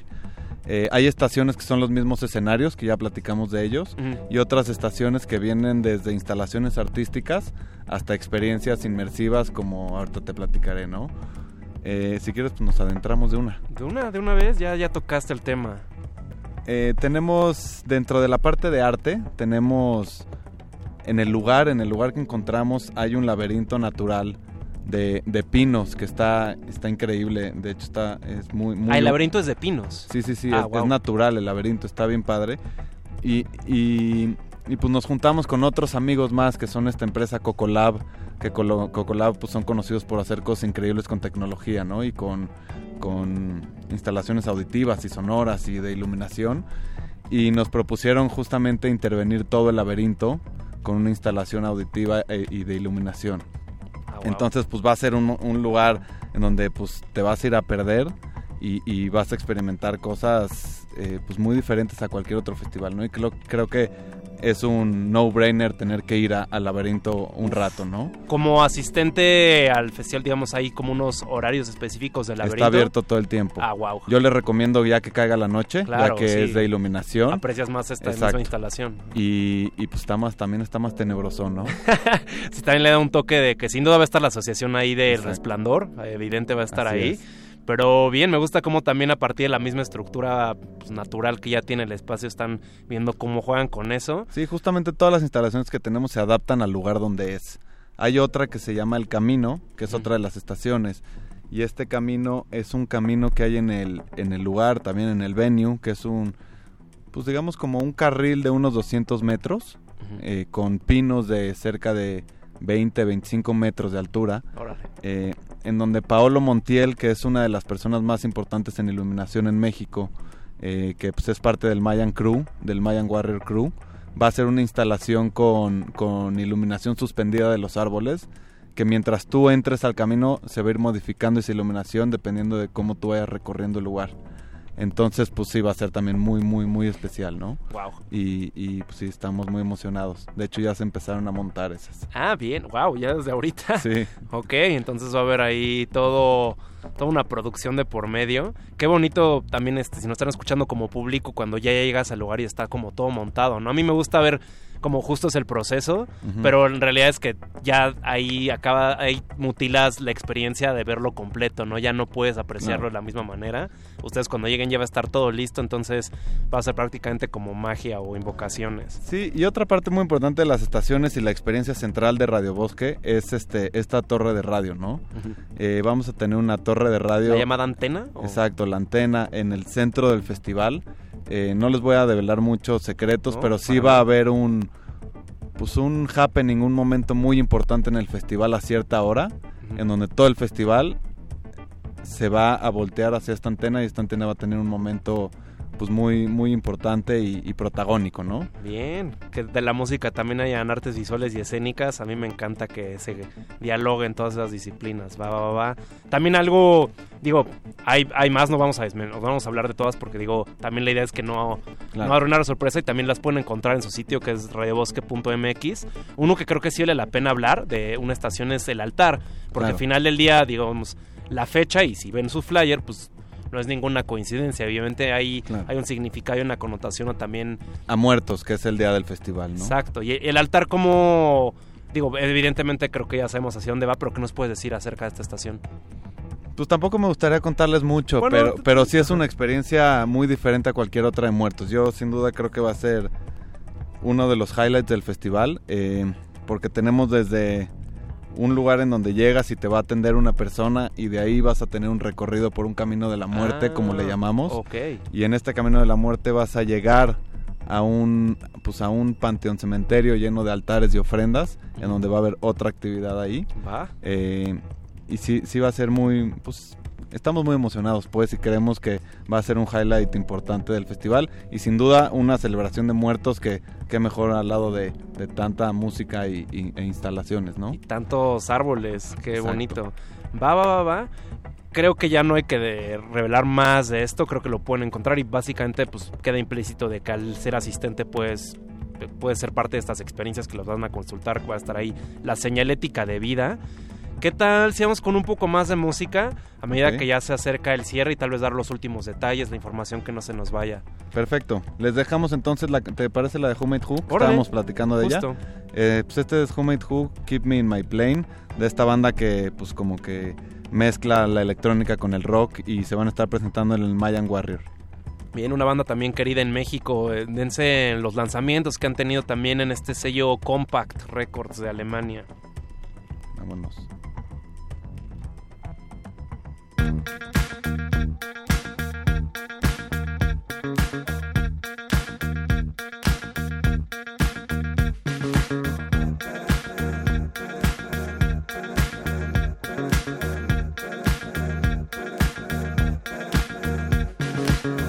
Watch a movie I've seen five times before. Fall asleep with my head on the emergency door. Food tastes good at 50,000 feet. Red wine and cognac makes me feel complete. Make me feel safe. Keep me in my place. Make me feel safe.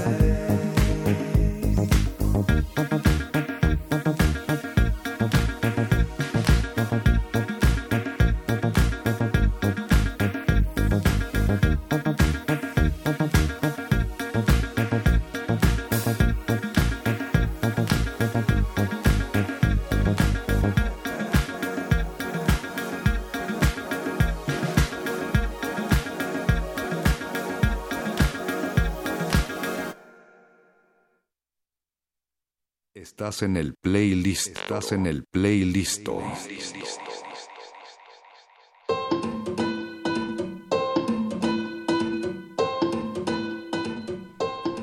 De vuelta al playlist, a nuestra última intervención, ya que el tiempo nos come. Hoy hablamos de Radio Bosque, del festival que hace el 2 de noviembre, el próximo sábado 2 de noviembre. Y Gabriel, creo que solamente nos queda la invitación y los últimos detalles a la audiencia. Claro que sí. Pues Festival Radio Bosque 2 de noviembre. Métanse a las redes, ahí viene toda la información en arroba Radio Bosque o en la página de internet que es radiobosque.mx. Eh, les recuerdo que el, el lugar está al norte de la ciudad, eh, periférico norte, tal cual. En cualquier plataforma que usen para navegar, eh, pongan Radio Bosque y ahí aparece eh, pues geolocalizado el festival donde es, ¿no? Bien, buen logro ahí con Google. Sí, nos tardamos un rato, pero, pero lo logramos. Y fuera de eso también contamos con un transporte del festival que está muy accesible en precio y también lo pueden encontrar en la página de internet. Hay de cuatro o cinco diferentes puntos de la ciudad y más de cuatro horarios de salida y cuatro horarios de regreso. Así que pues ustedes podrán escoger el mejor, el que mejor se les adecue, pero tienen toda la facilidad para ir, no tienen pretextos y ahí nos vemos el 2 de noviembre. Bien, algo importante de aclarar es que el, el viaje es redondo, no se vayan a sacar Claro. de onda. Es, es un viaje redondo y justo como dijo Gabriel hay distintos puntos. Ahorita viéndolo rápidamente hay desde el sur al centro de la ciudad, al poniente y al norte. Entonces como que digamos sí está dividida la ciudad para el punto de desacomodo. Y justo creo que queda que visiten el sitio web eh, radiobosque.mx o las redes. Ahí viene como muy digerido, muy visual la información como es en esta Así época. Todo lo que necesitan saber. También digo, si van a ir al festival, yo les recomendaría como un usuario responsable que chequen el reglamento de lo que está permitido Claro. y no. eh, evite- eviten cualquier problema tanto para ustedes como para los organizadores, ¿no? Y también que estén preparados un poquito para el frío de noche. Se nos va a venir un poquito el frío porque pues, es, noviembre en el bosque, pero de día va a estar muy a gusto el clima. Así que pues ahí tienen todo en, la, en las redes y en la página. Cualquier pregunta que tengan también escríbanos a, a Facebook o en Instagram a Radio Bosque MX. Y, y pues listo, ¿no? Creo que nada más nos queda cerrar con la canción que era evidente cerrar, ¿no? Pues es que ese- esa era, Claro. hasta, hasta me iba a sentir, sé que es también como cliché, trillado, pero ahora sí que hasta me iba a sacar de onda si no la ponías. ¿Con qué nos despedimos, Gabriel? Nos vamos a despedir con Underworld, con Born Sleepy, que pues va a cerrar el festival, bueno, el escenario principal, luego se va a seguir la fiesta hasta las 7 de la mañana, pero va a ser un momento pues que nosotros llevamos dos años esperándolo, ¿no? Y creemos que, que, que nos va a poner a vibrar a todos muy, muy chido. ¿no? Bien, qué bonito cuando, cuando el ambiente, el acid house y todo se conecta. Esto es Born Sleepy. Gracias, Gabriel, por venir. Muchas gracias, Beto. Muchas gracias por la invitación. Gracias a Don Agus ahí en la operación que nos hizo el favor de estar a- aquí y como siempre gracias a Agus, esto no solo es de hoy, gracias a Agus y a ustedes audiencia porque si no esto no tiene de nada de sentido, nada más son ondas y bueno nos vemos el sábado 2 de noviembre en Radio Bosque y mañana nos escuchamos a través de las 8 aquí en Resistencia Modulada por Radio UNAM. Muchas gracias. She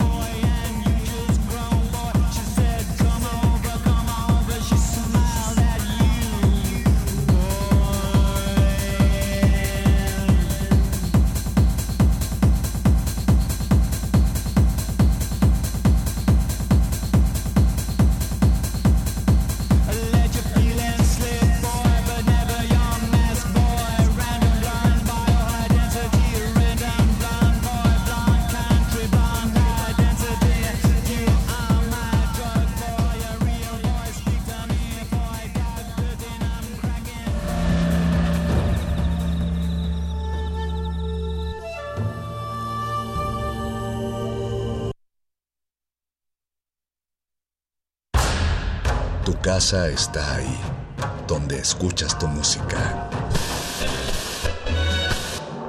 Vuelve a ella. Play listo.